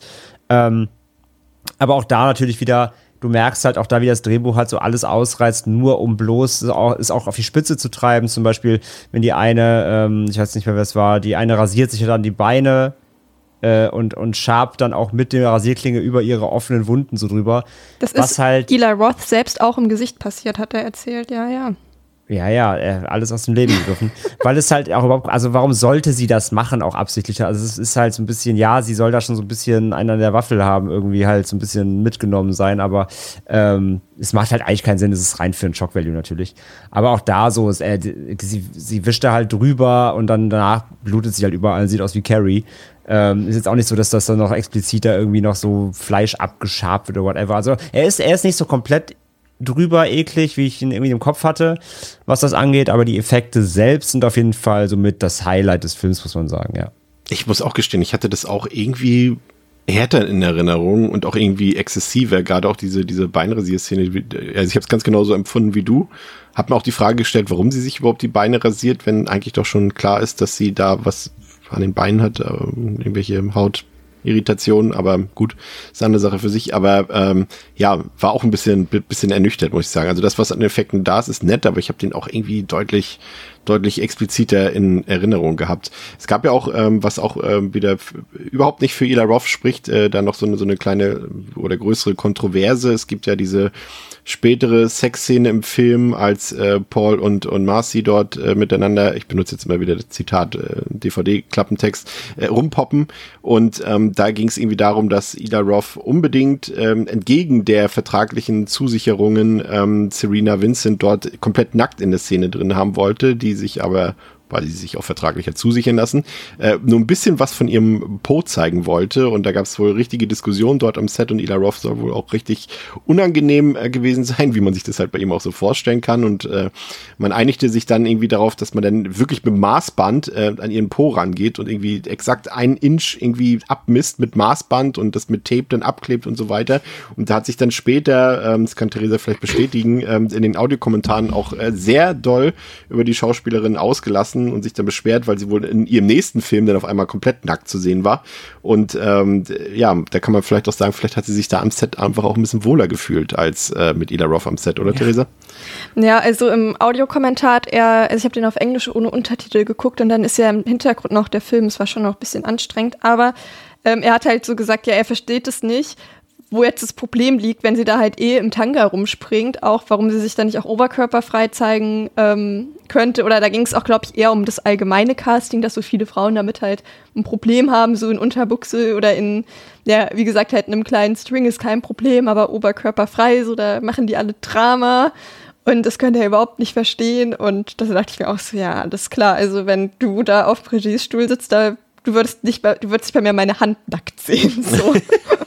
Also ja, ich glaube schon auch, dass es eventuell mit dem Klima vor Ort zu tun haben könnte, warum sie sich dann vielleicht in einem anderen Umfeld wohler gefühlt haben könnte. Also ja, schon auch ein bisschen unsympathisch gewesen. Vor allem da, dass halt, ich finde so, man liest ja auch immer total viel im Internet, aber das kam so aus seinem eigenen Mund und ich dachte so, da habe ich dich. Ja, und das kann er auch nicht mehr löschen, diese Aussage. Nee. Ist da auch einfach drauf zu hören. Ne? Die, die, ist, auf, die ist auf meinem, und ich, ich habe sie gehört. Ja. Was, was natürlich auch noch ein Ding ist an dem Film, Pascal, wir haben natürlich viel schon über die Hauptfiguren geredet, aber auch die Nebencharaktere, also die haben bei mir zumindest dafür gesorgt, dass ich den Film halt überhaupt nicht, wie, wie ich es eingangs schon gesagt hatte, auf seiner Horrorebene irgendwie ernst nehmen konnte. Allein diese Szene, gut, das ist wahrscheinlich auch die berühmteste, vielleicht ist es sogar, weil die so schlecht ist, sogar die beste Szene des Films, ähm, in der äh, der kleine Junge Dennis die ganze Zeit nach Pancakes ruft und dann diese Karate-Moves macht und anschließend Bird beißt. Das ist schon so absurd, dass es das vielleicht schon fast wieder eine gute Szene ist, so schlecht wie sie ist. Generell aber die Nebenfiguren halt alle so over, dass äh, man da eigentlich nichts ja. von irgendwie. Ja, äh, die sind halt. Das Ding ist immer, die können nie over sein und dann irgendwie dadurch vielleicht zumindest für Unterhaltung sorgen oder halt dann wirklich auch so dieses leicht ja, satirische mit reinbringen, wo du denkst, okay, ja, das ist halt schon ein Film, der sehr referenziell ist, halt auf die ganzen alten, äh, ja, Waldhören-Horror, Waldhütten-Horrorfilme. Waldhören-Horror. Ähm, ich muss zugeben, so, ähm, vielleicht ein Hottake, keine Ahnung, oder eine Lanze brechen für eine Figur. Ich weiß, das ist auch, es ist wirklich neutral oder objektiv betrachtet eigentlich nicht witzig, weil es irgendwie mega, es hat keine Pointe, es ist nicht clever, es ist einfach mega stumpf. Du willst aber auf den Helden des zweiten Teils hinaus, ne? Ja, und Deputy Winston, der Partycop, ist so blöd, ist so weird und cringe. Er ist halt, er ist halt wirklich äh, noch weit hinter Deputy Dewey irgendwie halt, äh, der ist so, keine Ahnung, der ist so American Pie meets Horrorfilm, äh, der hat mich, der hat mich echt erwischt. Ich musste, weil das hört ja auch nicht auf, der, der kommt da irgendwann an auf seinem Fahrrad und spricht dann mit Paul und redet die ganze Zeit darum, darüber, wie sie krass Party machen und was für ein krasser Held er ist, weil er hergekommen ist, um heftig abzufeiern und richtig geil und es ist, es ist, es ist so flach und so scheiße, dass mich das tatsächlich richtig erwischt hat und den habe ich dann so ein bisschen in mein Herz geschlossen aus keine Ahnung was für Gründen, obwohl der eigentlich, ob, wie gesagt, objektiv auch keine gute Figur ist. Ich, ich, ich will, eigentlich wollte ich es noch nicht vorwegnehmen, aber es ist schon, wenn man sich diese Figur anguckt und ich dann dazu sagen muss, dass es für mich an dieser Stelle absolut unvorstellbar gewesen wäre, also bevor ich den zweiten Teil dann zum ersten Mal gesehen habe, dass diese Figur noch die beste Figur im zweiten Teil ist äh, und, und auf einmal zu einem echt authentischen Helden werden kann, in Anführungszeichen. Das hätte ich nie und nimmer gedacht. Ich finde, da gebt ihr aber komplett recht. Es ist irgendwie noch, das ist die einzige Figur, bei der dieser, dieser Schwung so geklappt hat, dass man eben sie so noch irgendwie fast schon lustig finden könnte und das auch irgendwie ja, irgendwie funktioniert, ne? Das ist die einzige Fig Nebenfigur, bei der das irgendwie funktioniert, was Ila Roth oder, oder ich glaube, da, da war noch eine Co-Autorin mit dran beteiligt, irgendwie, was sie da versucht haben. Nur bei dieser Figur klappt das halbwegs, finde ich. Also bin ich irgendwie schon bei dir fast. Das ist das Einzige, was ich so, sag ich mal, was wirklich für mich halbwegs gezündet hat am ganzen Film. Weiß ich nicht. André, würdest du zustimmen? Deputy Winston. Held? Äh, Oder auch, nee. Held. Er ist halt Also trotzdem. Zuschauende, ne? Also Ja, ja, ja. äh, Also er ist trotzdem trotzdem irgendwie ein bisschen dulli, aber ja, natürlich. Äh, also gemessen an der Gradzahl, auch was für Charaktere uns noch erwarten, ähm, muss man da, muss man ihn ja fast loben. Ja, das stimmt irgendwo. Aber ja, ey, wie gesagt, der reißt jetzt leider auch äh, keine, keine Lanzen, also der, der reißt keine Maßstäbe mehr so nach oben, dass man sagt, ja, das ist er. Das ist der Charakter, der mir den Film rettet, leider. Aber ja, gemessen wie halt an den einzelnen anderen Deppen ist der noch ganz, ganz sympathisch. Ist dir aufgefallen, dass keine der Hauptfiguren einer tatsächlichen Infektion stirbt? Ja, die sterben alle. Ja, ja, nee, stimmt, gar keiner. Nee, stimmt. Ja. Das ist irgendwie auch komisch, oder? Naja, die eine wird ja auch dann abgestochen mit dem, mit dem, äh, mit dem Stock irgendwie dann da. Und ja. Nee, stimmt. Alle werden irgendwie am Ende noch gekillt. Das ist irgendwie. Ich weiß nicht. Ich kann gar nicht kurzzeitig was sagen noch. Ähm, ich finde äh, find auch, dass der handwerklich teilweise auch echt überschaubar ist. Ich finde, hat, hat teilweise echt seltsam montierte Szenen. Also das Editing ist echt nicht so der Hit, finde ich. Ähm, auch die Filmmusik. Ähm, ich hatte irgendwie die ganze Zeit, mir kam die irgendwie so bekannt vor und ich habe die ganze Zeit gegoogelt und habe dann irgendwann äh, gesehen, dass das irgendwie teilweise echt aus Last House on the Left der Score ist, den sie hier äh, quasi wiederverwendet haben. Also nicht geklaut haben, sondern wirklich äh, bewusst wiederverwendet haben. Aber ich fand auch, dass die Musik teilweise dann auch nicht so gepasst hat, weil sie zu alt wirkte für einen modernen Film irgendwie. Also das hat für mich auch nicht so gepasst. Aber wie gesagt, die größte Schwäche für mich und das ist das, was den Film halt eben auch mal, es sind halt die Figuren und das hätte echt wenigstens eine Sympathiefigur wäre irgendwie schon hilfreich gewesen für den Film. Dann hätte vielleicht hätte ich die anderen dann auch irgendwie mehr akzeptieren können. Aber so hat das für mich irgendwie mit dem Horrorfilm am Ende relativ ähm, wenig zu tun gehabt. Und ja, das Ende, Theresa, wie hat dir das Ende gefallen? Ähm, welches davon jetzt genau? Also jetzt mal abgesehen von dem Twist mit dem Gewehr, aber aber wie das Ganze Das endet mit quasi, dem- dass sie, dass er quasi, als er dort ins Krankenhaus ähm, kommt und Ja, ich weiß auch nicht, das war einfach auch alles total blöde, dass er dann irgendwie, also ich dachte erst so, oh, er schafft es tatsächlich ins Krankenhaus, aber dass die ihn dann halt auch direkt weiter verlegen und er dann halt einfach von diesem Korb in den See geworfen wird da und dann da halt, also, ke- also keine Ahnung, da dachte ich mir auch so, es kann, es kann einfach alles nicht wahr sein. Es passt halt voll zu Deputy Win Winston, der übrigens die Person war, die mir halt so den Rest gegeben hat einfach. Also er hat für mich überhaupt nicht funktioniert, der hat mich der hat mich gebrochen am Ende dann wirklich. Und ähm, ja, dass dann natürlich noch irgendwie gezeigt wird, ja hier und jetzt wird halt das Wasser hier in Limonade und alles ja von mir aus und dass der Jeff halt nicht überlebt, war irgendwie auch abzusehen. Es hat aber auch so, er kommt dann da halt, ich glaube, er, glaub, er hängt halt wirklich in so einer Art Höhle rum und das muss man vielleicht jetzt noch sagen, sie haben am Anfang so eine Challenge gemacht, wer das ganze Wochenende über nur Bier trinken kann, gewinnt und deswegen hat er halt nur Bier getrunken, hatte keinen Kontakt mit Wasser, er war ja auch nicht duschen zwischendrin oder so und deswegen war er halt nicht infiziert. Und da dachte ich mir so, ach ja, das ist eigentlich eine, eine ganz charmante Idee, aber dann kommt er halt da raus und feiert sich so übelst auf sich selbst und das ist wieder so unauthentisch und nervig und cringe einfach. Und dann dachte ich mir so, oh Gott sei Dank wurde er erschossen. Er, er hätte es auch wirklich nicht verdient zu überleben, muss ich ehrlich sagen. Ja, also ich, so ist okay, aber ist jetzt halt auch kein Kracher gewesen. Aber wenn, weil ich gerade noch gedacht habe, eine Sache, die ich tatsächlich lustig fand, war auch rund um Dennis. Ähm, der Paul sagt ja ganz am Anfang, nachdem er von Dennis gebissen wird, ja, häng doch ein Schild auf, so weil der, der Typ sagt, ja, jeder weiß ja, du darfst dich nicht neben Dennis setzen. Und am Ende hängt halt neben Dennis so ein Schild, do not sit next to Dennis. Und das Oh, fand das ich ist mir lustig. nicht aufgefallen. Das, das fand ich halt lustig. Und das war Ach, halt okay. der einzige Witz, den ich irgendwie witzig fand, weil da halt dann so ganz klein im Hintergrund dieser Schild hängt. Okay, das ist Das ist lustig, cool. weil das ist mir auch nicht aufgefallen, weil ich fand das, äh, also die, die Idee dieses Kindes, ne, dass der dann so Ninja-Moves macht und Leute beißt, wo ich mir auch wieder dachte, wie übertrieben klischeehaft willst du Red Ja. Dead Kid, das Red Dead Kid noch zeichnen und Eli Roth so, ja. Ähm, aber okay, das ist, das ist nicht, das ist nicht schlecht. Ich habe sonst noch etwas zu den Figuren, was halt bei mir dann wirklich so nochmal arge Antipathien gegenüber, ja eigentlich dem Film zutage gefördert hat. Und zwar einfach, die, das sind zwar alles Arschlöcher, aber die sind halt vor allem auch arschlochmäßig untereinander zu sich selbst. Ja. So. Und die sind halt einfach fürchterlich, es ist eine fürchterliche Freundesgruppe, was sie halt auch einfach als Freundesgruppe unglaubwürdig macht. Weil, ich meine, Jeff ist okay, der wird sowieso als das Oberarschloch schon mal von Anfang an charakterisiert. Und als dann Karen, die in Anführungszeichen ja irgendwie netteste der Runde, als erstes infiziert wird, wird sie halt natürlich irgendwie in Isolation gebracht, was man noch aus logischen Gründen natürlich nachvollziehen kann. Aber die Art und Weise, wie auf einmal quasi dann aus dem Raum raus, Angst vor ihr haben, sie irg- irgendwo einsperren, dann erstmal eine komische Montage, wie sie sich halt alle gegenseitig abchecken, dass niemand auch infiziert ist. Und dann ist sie da immer nur irgendwie in ihrer Kabine, weint ganz bitterlich und sagt irgendwie, ich möchte nach Hause und die reden dann nicht mehr mit, mit ihr, mach- machen einfach die Tür zu, sagen irgendwie einmal so, nee, wir lassen dich hier nicht alleine, alles gut, wir, wir lösen das und haben dann aber kein Interesse daran, irgendwie sie noch emotional zu supporten und plus das dann halt auch noch, weil, wenn es dann irgendwie eh egal ist, dann auch noch mal ihr gerade frisch gewonnener Pseudo-Boyfriend dann direkt fremd geht und Bird und ja, die sind alle untereinander scheiße zueinander und das, weiß ich nicht, macht es halt irgendwie auch noch schwerer, da irgendwie zu hoffen, dass irgendjemand von denen überlebt. Vielleicht außer Karen, aber sie ist ja offensichtlich dann schon relativ, ähm, ja, offensichtlich keine der potenziellen Kandidatinnen.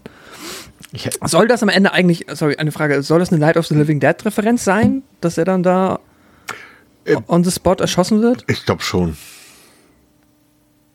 Ja. Ich glaube schon.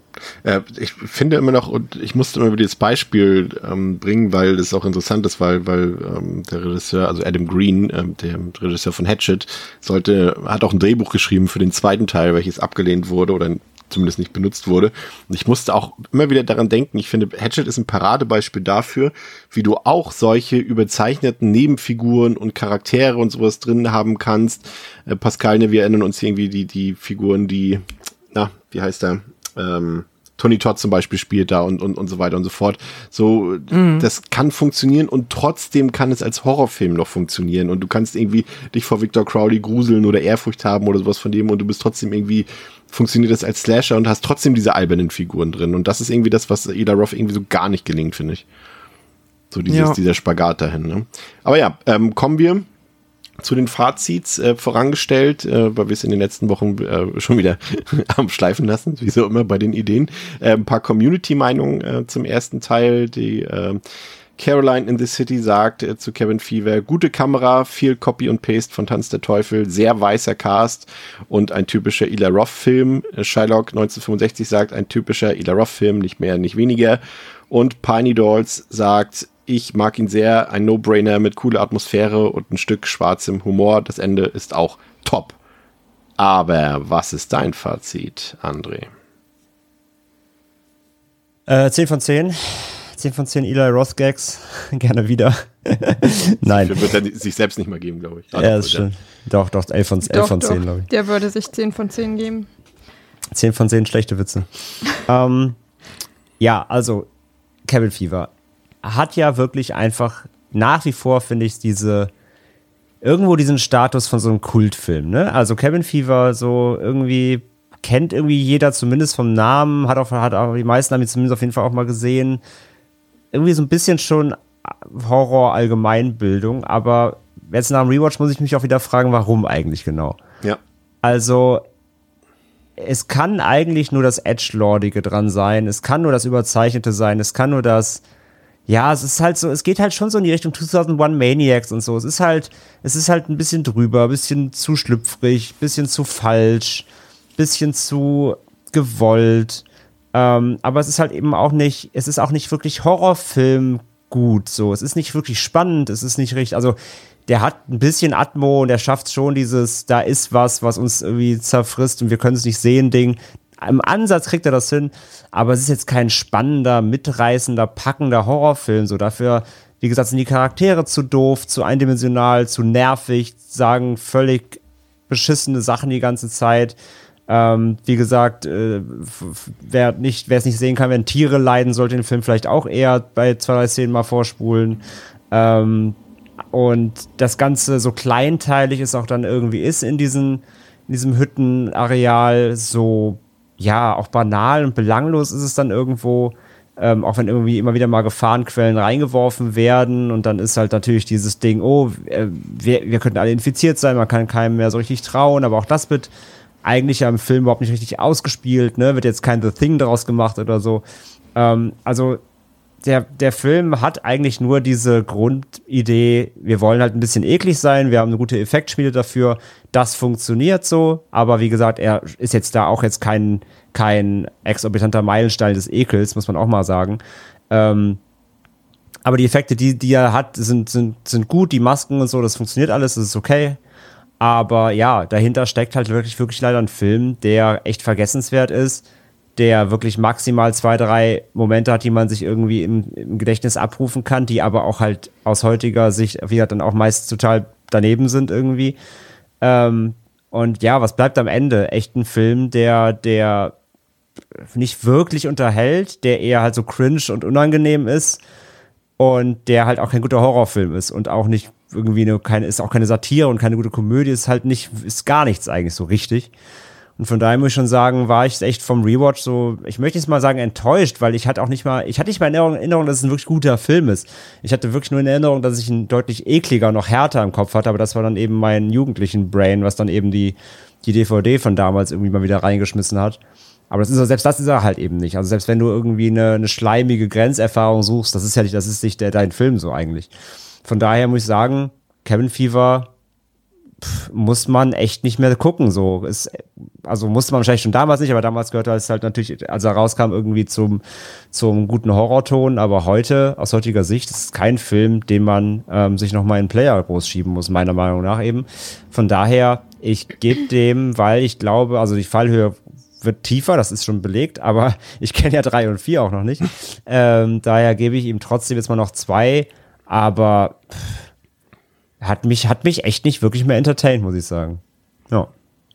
Was, ist, was war nochmal? Ich habe es eben akustisch Zwei. verstanden. Zwei, ja. ja. Bin ich äh, bei dir, ich gebe ihm auch zwei von fünf und auch diesen Hauptpunkt, ähm, nochmal, um den nochmal herauszustellen, dass der Film halt auch wirklich nicht spannend ist. Ne? Also er ist komplett spannungsarm. Ich fand den über weite Strecken absolut langweilig. Ähm, und das hat für mich irgendwie nicht funktioniert. Ich weiß, also Ida Roth hatte da sicherlich eine Idee, dass das irgendwie eine Hommage an seine großen Vorbilder sein soll, gleichzeitig aber auch so eine schwarzhumorige Horrorkomödie. Vielleicht hat er sogar irgendwie an, an die alten Peter Jackson-Filme gedacht, aber äh, das funktioniert halt einfach nicht. Er kann keine Drehbücher schreiben, er kann keine Figuren zeichnen, die Tonalität ist wieder eine absolute Katastrophe. Und so, dass man hier irgendwie relativ früh aussteigt und, und sieht, okay, hier ist für mich nicht zum Mitfiebern, nicht zum Mitleiden. Stattdessen bekommst du saudumme Figuren die ganze Zeit, bist permanent am Kopfschütteln Figuren. Die Nebenfiguren sind alle komplett überhöht und, und drüber. Und ja, und der Film hat dann irgendwie auch nicht großartig was zu bieten. Ne? Also die Inszen Inszenierung ist eher holprig, das Editing ist mies und versaut so eine gewisse Dynamik, die der Film dringend bräuchte. Und dann hast du halt vielleicht ein paar kleine Highlights, in denen du halt die schön getricksten und dann manchmal auch ganz fiesen, so, so, ja, Gore-Momente hast. Ähm, ja, ist okay. Und wer Bock auf Ekel hat äh, und auf Geschmacklosigkeiten, der kommt mit Cabin Fever auch auf seine Kosten. Aber viel mehr hat der Film dann echt auch nicht zu bieten. Also da bin ich bei dir, André. Ich bin auch bei zwei von fünf. Pascal. Ja, ähm, ich war dann tatsächlich am Ende des Tages, nachdem ich dann den auch mal nachgeholt habe, ja, auch ein wenig unterwältigt. Jetzt gar nicht mal, weil ich mir Großes erhofft habe. So vieles war halt erwartbar und ist auch so eingetreten. So, da, wie der Humor funktionieren oder der, ja, funktionieren soll, dass die Figuren mit Sicherheit äh, zum gewissen Grad jetzt irgendwie nicht sehr mehrdimensional sind, tiefschichtig und vielleicht auch einfach alle ein bisschen, ja, unsympathisch dann habe ich mir aber irgendwie trotzdem ein bisschen mehr ähm, einfach auf der, weiß nicht, so auf der wirklich ernsthaften Skandalebene, was der Horror angeht, erwartet. Und da bin ich auch irgendwie bei euch. Da ist der halt zwar mit guten Effekten manchmal ganz ansehnlich und es ist schon hier und da mal eklig, aber da habe ich jetzt irgendwie für mich gemerkt, so wenn es dann halt irgendwie, glaube ich, funktionieren soll für so eine Art von Eli Roth-Film, dann muss es halt auch Hostel sein. Da muss da halt irgendwie nochmal auf der Ebene ähm, dreimal drüber gehen, um dann wirklich irgendwie, ja, keine Ahnung, in mir was auszulösen, weil ich finde auch, der ist halt leider neben all den Dingen, die mir eh nicht so gut gefallen an seiner Art von Film machen, halt echt zu langweilig. Da passiert dann halt zu wenig und das, was passiert auf der Horror-Ekel-Ebene ist okay, aber entschädigt dann irgendwie nicht für den Rest des Films. Und ich weiß auch nicht, ich habe mir überlegt, vielleicht wäre das keine Ahnung, vielleicht ist der Virus, also auch die Idee nicht so passend für ihn. Vielleicht brauchst du doch mehr ähm, so einen richtigen, halt, ne, klassischen irgendwie einen Killer. Keine Ahnung, vielleicht wird das dann die Gruppe zusammenschweißen und du hättest da eine andere Dynamik drin und auf einmal funktioniert's dann, aber so mit dieser Gruppe, die da erstmal hauptsächlich mit sich selber und dann später mit den ja, da wohnenden Menschen zu tun hat, das hat für mich nicht so gut funktioniert und bin am Ende des Tages auch bei zwei von fünf Sternen und ja, froh, dass ich diese Lücke geschlossen habe, aber werde auch so bald nicht noch einmal gucken. Theresa. Ja, also ähm, ja, mir hat der Film nicht so gut gefallen. Was halt total schade ist eigentlich, weil ich finde die Grundidee halt total cool zu sagen, ja, wir haben hier sowas, es sieht auf den ersten Blick ja vom Poster und so schon auch wieder aus wie ein Slasher irgendwie. Wir haben so dieses, ähm, ja, Hütten-Freundeskreis-Feeling, aber dass es das dann halt eben nicht ist, sondern dass so die Bedrohung was komplett anderes ist eigentlich, finde ich total interessant. Und ähm, ja, deswegen finde ich das halt einfach so schade, dass er das so komplett in den Sand gesetzt hat. Und deswegen wäre das tatsächlich auch ein Film. Also wir haben einen Remake, ja. Ob das jetzt besser ist, da kommen wir irgendwann noch mal zu. Eigentlich nehme ich es vorweg, ich wünsche mir ein weiteres Remake davon. Und zwar mhm. von jemandem, der halt diese Idee einfach nimmt, da wirklich vielleicht dann auch so ein kleines Paranoia-Kammerspiel draus macht, die Humorkomponente komplett weglässt oder irgendjemanden mit einem anständigen Humor bitte auf den äh, Schreibstuhl setzen. Und dann könnte das halt einfach ein richtiger Kracher sein. Ist es so, aber leider nicht. Ähm, ja, vor allem eben finde ich, bricht dem Film der Humor das Genick. Und ja, da sind halt auch so ganz viele Sachen. Ein also ich denke halt auch, es ist halt irgendwie, glaube ich, keine Satire, weil ich schon das Gefühl habe, auch aufgrund der Sachen, die er danach noch gemacht hat, dass er es schon auch lustig findet. So. Also, ähm, und das ist halt auch so dann das Problem, was ich damit habe. Ich habe nicht das Gefühl, dass es so ein richtiger Kommentar auf etwas ist, sondern eher so, ja, ich finde es schon auch lustig und die Szene, die für mich, also weil wir es jetzt noch gar nicht so thematisiert haben, aber die für mich halt wirklich auch, wo ich ja total sensibel drauf reagiere, wissen ja mittlerweile auch, glaube ich, alle Leute, war halt, wo Paul und Karen zusammen im Bett liegen und sie schläft und ja. er fängt dann an, ähm, ja, an ihr rumzufummeln. Und uns wird das dann aber so verkauft, weil sie ja noch so ein bisschen rumstöhnt, als wäre das jetzt gut und als würde sie eine gute Zeit dabei haben, wo ich mir dachte, Das habe ich komplett verdrängt. Ey. ihr habt doch den Schuss einfach nicht gehört. Das ist dann, wo dann seine Hand total blutig ist und er halt die- erste Wunde von ihr so richtig ähm, findet, sag ich mal. Und so dieses, es wird uns verkauft, es wird uns halt nicht als Übergriff verkauft, sondern als, oh, das ist gerade voll die romantische Szene. Die sitzen, äh, die liegen nebeneinander im Bett und sie schläft und alle fühlen sich wohl, alles ist cool.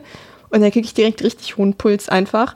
Ähm, und alleine, dass solche Szenen dann da halt einfach auch unkommentiert drin sind, sagt halt irgendwie viel aus. Und ich, ja, man kann, glaube ich, viel gerade so bei den Äußerungen und wie die Leute reden, schon auch sagen, es ist vielleicht schlecht gealtert. Man hat das 2002 nicht so bewertet, wie man es jetzt tut. Ich meine, ähm, ja, aber das ist halt wirklich auch sowas, das ist halt, auch, also das ist alles noch nie cool gewesen, aber das war halt auch damals ja einfach schon ein totaler Übergriff und dass man das da nicht gerafft hat irgendwie schon. Denke ich mir auch so, in keinem Universum hätte ich das halt auch als Schauspielerin mich darauf eingelassen irgendwie. Ähm, das ist fair. Naja, das ist sowas, was mich halt auch einfach dann irgendwie total wütend macht. Einfach so, ja, dass da wirklich auch nicht nur ein Fehltritt ist, sondern dass eigentlich jeder Gag oder auch nicht Gag irgendwie, dass halt eigentlich alles ein totaler Schuss in den Ofen ist.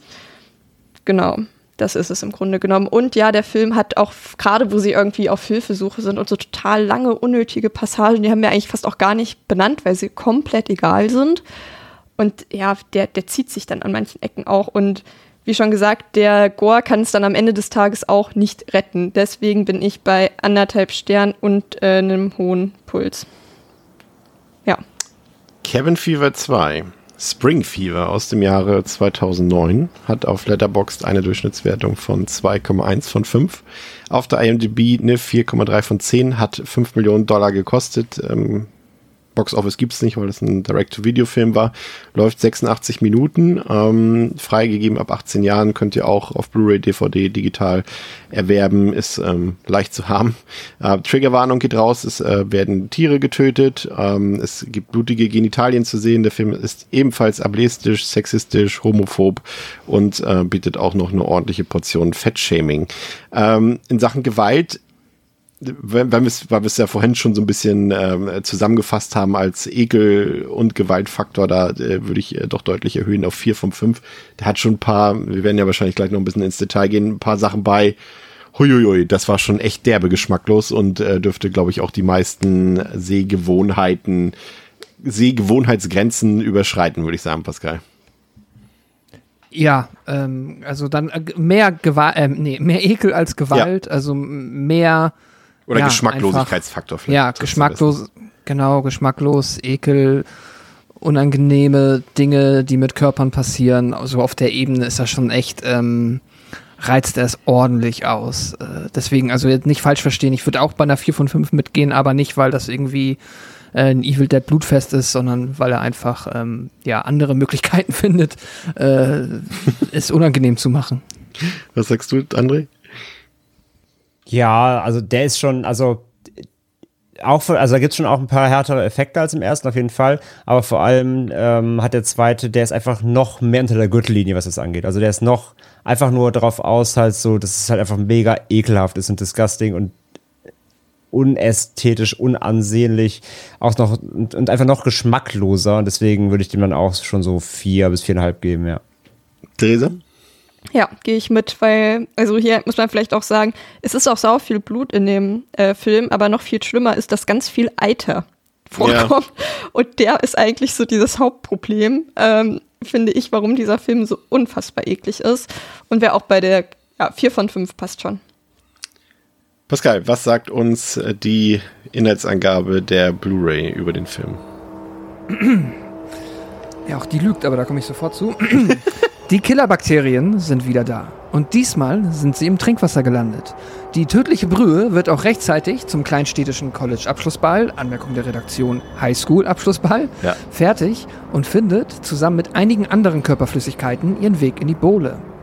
Die Auswirkungen bekommen die spaß- und sexhungrigen Teens schon nach einigen Schlucken zu spüren. Bald ist die blutgetränkte Tanzfläche rutschiger als eine Eisbahn.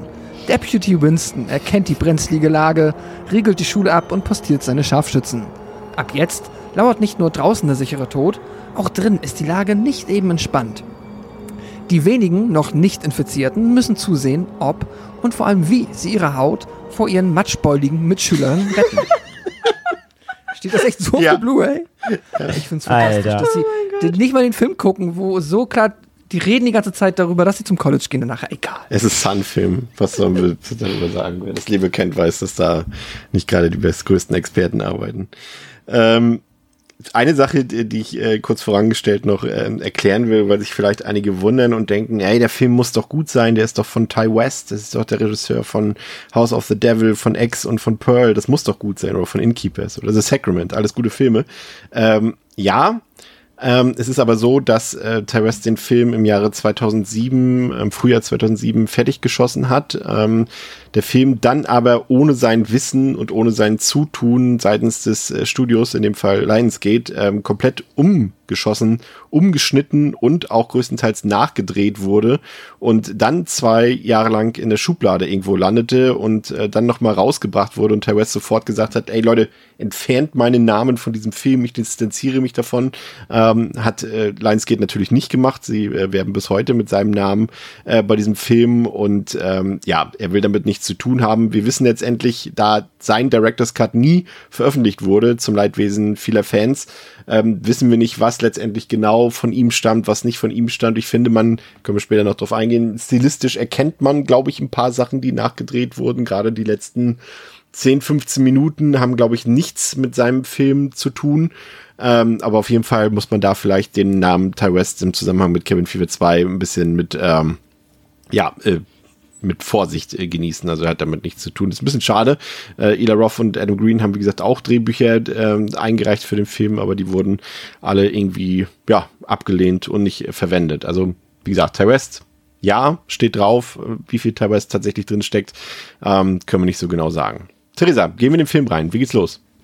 Das Wasser aus dem See, in dem Paul lag, wird in Flaschen abgefüllt und zum Trinken weiterverkauft. Wir befinden uns jetzt in einer Highschool, an dem am gleichen Abend der Abschlussball sein soll. John und Alex haben keine Dates für den Ball und wollen entsprechend den Abend mit ihren Freunden und einem Film verbringen. Nachdem Alex von einem Mädchen namens Liz einen Blowjob bekommt, überlegt er es sich jedoch anders. John das wirklich fragt- der Grund? Ja, ja, weil sie sagt dann, ja, wenn ich frei bekomme, komme ich auf den Ball. Ja. Sie bekommt halt keinen frei. Aber er ist dann so, okay, John, wir gehen dahin. Vielleicht kommt sie. Also fragt John seinen Schwarm Cassie, ob sie mit ihm gehen möchte. Die sagt nein, kommt aber dann letztlich doch dorthin. Der Polizist Winston sitzt in einer Bar, ähm, in der halt gerade eine Person stirbt, nachdem sie das Wasser getrunken hat. Und er begreift jetzt halt, dass er schuld daran ist, weil er den Körper von Paul ins Wasser geworfen hat, anstatt ihn in ein anderes Krankenhaus zu bringen, wie er es sollte. Er versucht den Schaden zu begrenzen, indem er halt äh, an das Wasserwerk weitergibt, dass das Wasser kontaminiert ist und macht sich dann sehr schnell aus dem Staub, damit er nicht zur Verantwortung gezogen werden kann. Ich weiß gar nicht, wo ich anfangen soll. Vielleicht fangen wir beim Anfang an, denn das ist für mich vielleicht sogar noch die einzige halbwegs gelungene Szene, die halt eben direkt beim ersten Teil ansetzt und uns äh, Paul zeigt, ne, wie er dann doch noch lebt und aus dem Wasser, glaube ich, rauskommt. Das war Paul, ne? Mhm. Ja. Und dann durch den Wald irgendwie läuft, auf die Straße läuft und da kommt gerade ein Schulbus vorbei und äh, ja, zersplättert ihn quasi. Das fand ich irgendwie noch ganz nett, muss ich gestehen. Da dachte ich so, okay, ja, why not?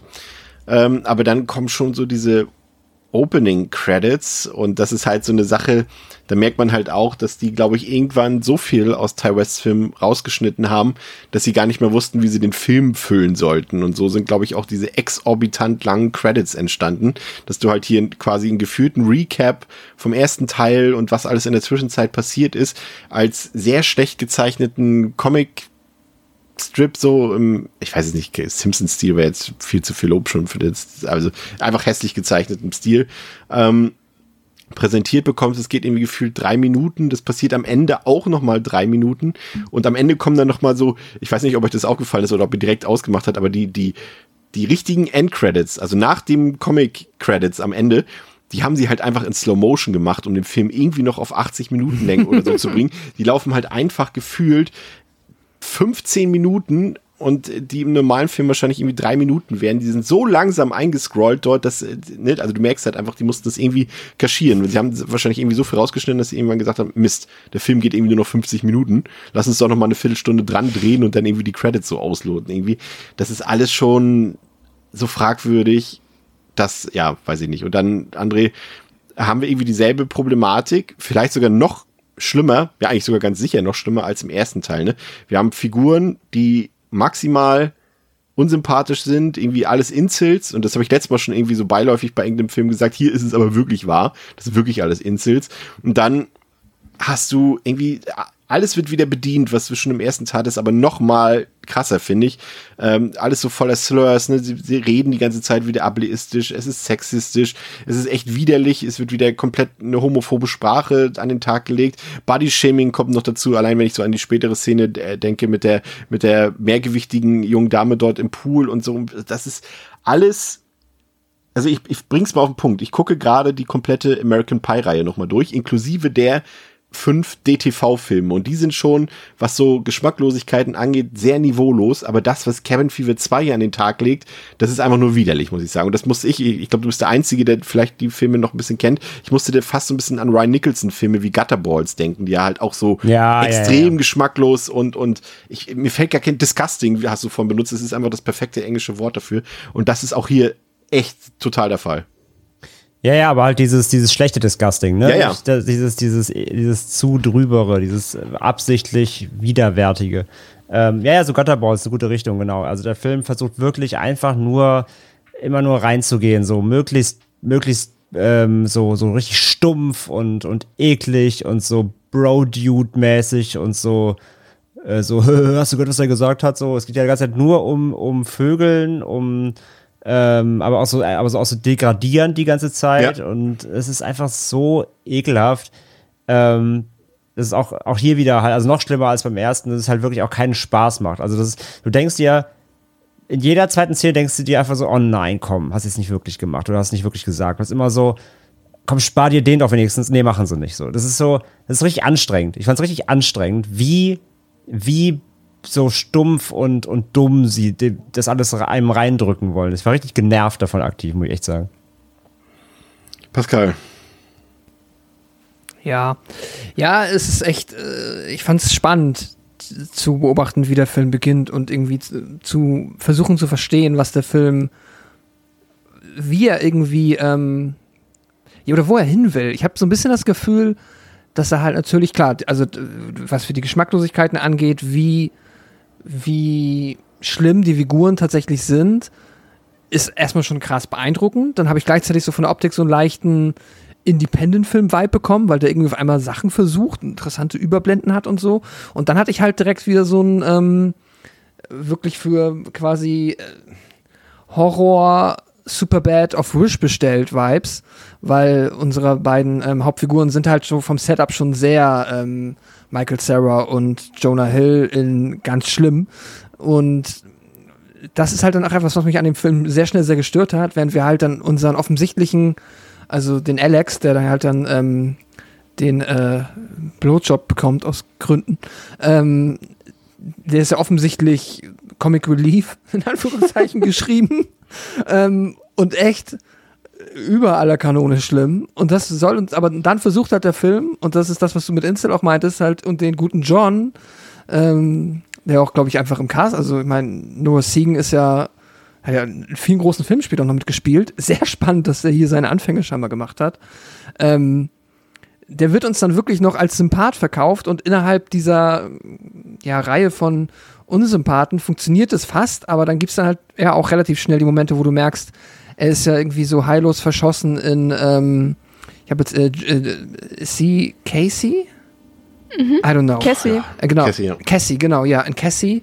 Und das ist am Anfang, merkst du noch sehr, okay, ja, er ist sehr hinterher, dass sie mit ihm auf diesen Prom geht und dann erst will sie nicht, dann ist sie doch da, aber mit ihrem Ex-Freund, der ihn immer verprügelt und dann gibt es später so eine richtig unangenehme und ich glaube, der Film dachte, das ist cool, wenn er dann halt einmal so sagt, so, nee, jetzt habe ich keinen Bock mehr, ich erzähl dir jetzt mal, wie es ist, du machst nämlich nur Kacke, du ähm, weißt genau, dass ich in dich verliebt bin und du gehst aber mit dem Arschloch. Und so genau dieser ganz klassische Insel-Talk im Sinne von, ich bin der nette Dude, Ja. deswegen habe ich ein Anrecht darauf, dass du mit mir zusammen bist und du bist aber mit dem Arschloch zusammen, ohne dass äh, halt er rafft, dass ja, es ist halt deswegen trotzdem nicht irgendwie sei Hausrecht oder keine Ahnung, es ist halt und äh, in dem Kontext des Films wird es dann trotzdem ähm, ist es per Default die sympathischste Figur und das ist halt schon das Problem des Films. Ja, sorry, war ein bisschen lang. Ich, ich fand äh, tatsächlich, tatsächlich, und das hatte mich so irritiert, das war das, was ich vorhin gemeint habe, dass die, die Rückkehr von Detective Watson irgendwie, ich, man kann nicht sagen, den Film gerettet hat, weil, äh, kleiner Spoiler, das wird bei mir in einen Sternefilm, so viel sei schon mal verraten, also kann er nichts großartig gerettet haben, aber dass er am ehesten einer Rettung nahe kommt, seine Figur, das sagt schon viel über diesen Film aus, finde ich. Äh, ja, ich weiß nicht, aber äh, mal, mal vielleicht mal kurz in, in, in den Blickwinkel im wahrsten Sinne des Wortes verändern. Ähm, ist euch aufgefallen, wie unfassbar hässlich dieser Film geschossen ist? Und das muss ja dann irgendwie auch ein bisschen mit Ty West zu tun haben, dass der, ich weiß nicht, ob, also ich dachte erst, und das weiß ich, dass es mir auch damals schon äh, passiert ist, dass ich dachte, dass die Blu-ray in einem falschen Format ist, aber dieser fucking Film wurde einfach komplett mit einem Weitwinkelobjektiv geschossen. Und das heißt, alle Menschen dort oder alles in diesem Film ist einfach so verzerrt und das macht diesen Film so unfassbar hässlich. Ist euch das auch aufgefallen? Ja, der ist komplett. Ich weiß, bei, bei, beim ersten Screen ist das am Anfang so ein Stilelement, Ja. da hast du es auch mal. Ähm, und das hast du hier komplett durchgehend. Ich weiß auch nicht, ob das. das ist, ich, ich kann mir auch vorstellen, dass es halt. Weil er spielt ja am Anfang wirklich viel auch so mit irgendwie. Keine Ahnung, so. Äh, pseudokreativen Überblendungen. Ich habe schon das Gefühl, dass hier jemand versucht hat, dann zumindest noch mit, äh, ohne dass es was kostet, halt irgendwie ein Pseudo. Ey, diese Überblendung, also die. Transitions sind eine Frechheit in diesem Film. Ja, aber ich glaube, das soll cool Independent Indie sein, so, und um noch ein bisschen irgendwas special zu machen. Keine Ahnung. Was sagt Ästhet André dazu? Ja, ich sag ja, ich war ja beim ersten schon ein bisschen schockiert, doch wie, wie, ähm, trotz seiner, also rein vom, rein vom, vom Filmischen, ja, wie es gefilmt ist und so weiter, ist der erste natürlich schon noch mal ein bisschen kerniger und griffiger, finde ich immer noch. Äh, der zweite wirkt dann trotz, tr- obwohl er, wie der angeblich mehr Geld gekostet hat, trotz, finde ich, wirkt er trotzdem irgendwie mehr, mehr B-Movie, was aber vielleicht einfach auch durch die Thematik wiederkommt und wie es inszeniert ist, I don't know. Aber ähm, ja, nee, so fand, das fand ich hier auch wirklich auch alles irgendwie ganz schlimm. Der hat so eine, das ist halt ganze Zeit so wirklich so wie American Pie mit, mit, mit, mit Eiter ganze Zeit, aber es Ja. ist auch so in, in so schlecht, wie American Pie 3 mit Eiter oder 4. So, also es wirkt alles so ein bisschen Telenovela-mäßig. Du hast nie American Pie 5, 6, 7, 8 und 9 gesehen, ne? Nein. Okay. Ja. Sonst hättest du jetzt nicht Teil 3 und 4 erwähnt. Ja, okay, dann 8 und 9 oder whatever. ähm, ja, aber das ist wirklich, man sieht es, man sieht das Budget auch nicht eben wirklich rein vom, von der Inszenierung und ähm, ja, nee, auch der, auch der ganze Typecast ist hier noch schlimmer als auch im ersten und es, es passt alles auch, finde ich, hinten und vorne wieder nicht und es ist alles so, oh ey, nee, das ist, das macht, das macht auf der audiovisuellen Ebene wirklich auch alles wirklich nicht, ist kein Spaß, so. Ich fänd's total geil, wenn, wenn Lionsgate einfach äh, mit Absicht, äh, um West zu ärgern, den Film in einem falschen Format auf die Scheiben pressen lassen. Und der Film dann weltweit so gezeigt wurde, überall mit diesen Weitwinkelaufnahmen. Äh, ja, er versucht irgendwie, du hast es eigentlich schön formuliert, ne? Er versucht irgendwie auf Highschool-Comedy zu machen, aber eben mit äh, Eiter, äh, Bumsen und Pipi Kaka. Und das auf, auf derbste, unangenehme Art und Weise. Und das ist so schade, Theresa, ne? Weil ich fand es erstmal, als ich den zum ersten Mal gesehen habe, dachte, oh, cool, der geht in die Highschool, also raus aus dem Wald, komplett woanders hin. Gute Idee, kann ja abwechslungsreich sein, begrüße ich irgendwie, aber nutzt der Film ja gar nicht, ne? Naja, also nicht zumindest immerhin, auf positive Art. immerhin nutzt er es, weil wirklich viele Leute sterben und viel Blut fließt. Also ähm, das macht er immerhin. Also ist dann nicht so, dass sie sagen, ja, wir sind an der Highschool und es gibt ein, hier einen Ball und dann sind da so viereinhalb Leute oder so, Ja, sondern es stimmt. sind dann auch wirklich ein paar Leute da. Das muss man ihnen lassen. Da ist wahrscheinlich ja das ganze Budget hin, dass da ein paar mehr Leute tatsächlich auch rumspringen. Aber ja, da ist halt auch schon so die Frage, also ich, man kann sich vorstellen, wo sie hin wollten, aber ich habe das Gefühl, der Film hat halt so gar keinen Plan einfach. Also so mäßig, ja, wir sind an der Schule. Okay, cool, machen wir. So, aber halt überhaupt gar keine Idee, was man da so richtig machen könnte. Ja. Und ja, also ah, ich finde halt so was, weswegen ich tatsächlich, ich hab, ähm, möchte mich davon gerne distanzieren, dass ich gesagt habe, dass der Film, glaube ich, gar nicht so schlecht ist letzte Woche. ist auch doch länger her, dass ich den geguckt habe, als ich dachte. Ist jetzt doch auch schon wieder drei Jahre her. Nee, ähm, aber das ist keine Ausrede. Also vor drei Jahren hättest du auch schon sehen müssen. Dass ja, Film schon, aber ich weiß auch, also ich weiß auch, warum ich zum Beispiel, der Humor hier, der ist halt schon noch schlimmer als im ersten Teil. Aber ich glaube, ich würde trotzdem den noch mal gucken. Ist jetzt wahrscheinlich Hot Take des Jahrtausends als den ersten, weil ich halt das Gefühl habe, dass die sich hier nicht ernst nehmen. So, das ist keiner glaubt, denke ich mal, dass hier irgendjemand also dass das was Anständiges ist, was sie da machen. Und wahrscheinlich, wenn du Eli Roth fragst, was er von Cabin Fever hält, sagt er wahrscheinlich immer noch, total geiler Film. Quentin Tarantino hat damals geheult, als er den das erste Mal gesehen hat. So geil ist der. Und ich glaube, das wird von Cabin Fever 2 niemand behaupten, der dort mitgemacht hat. Und deswegen finde ich ihn, obwohl er an sich noch schlimmer ist, halt noch erträglicher. Und er versucht halt nicht mal mehr ein Horrorfilm zu sein.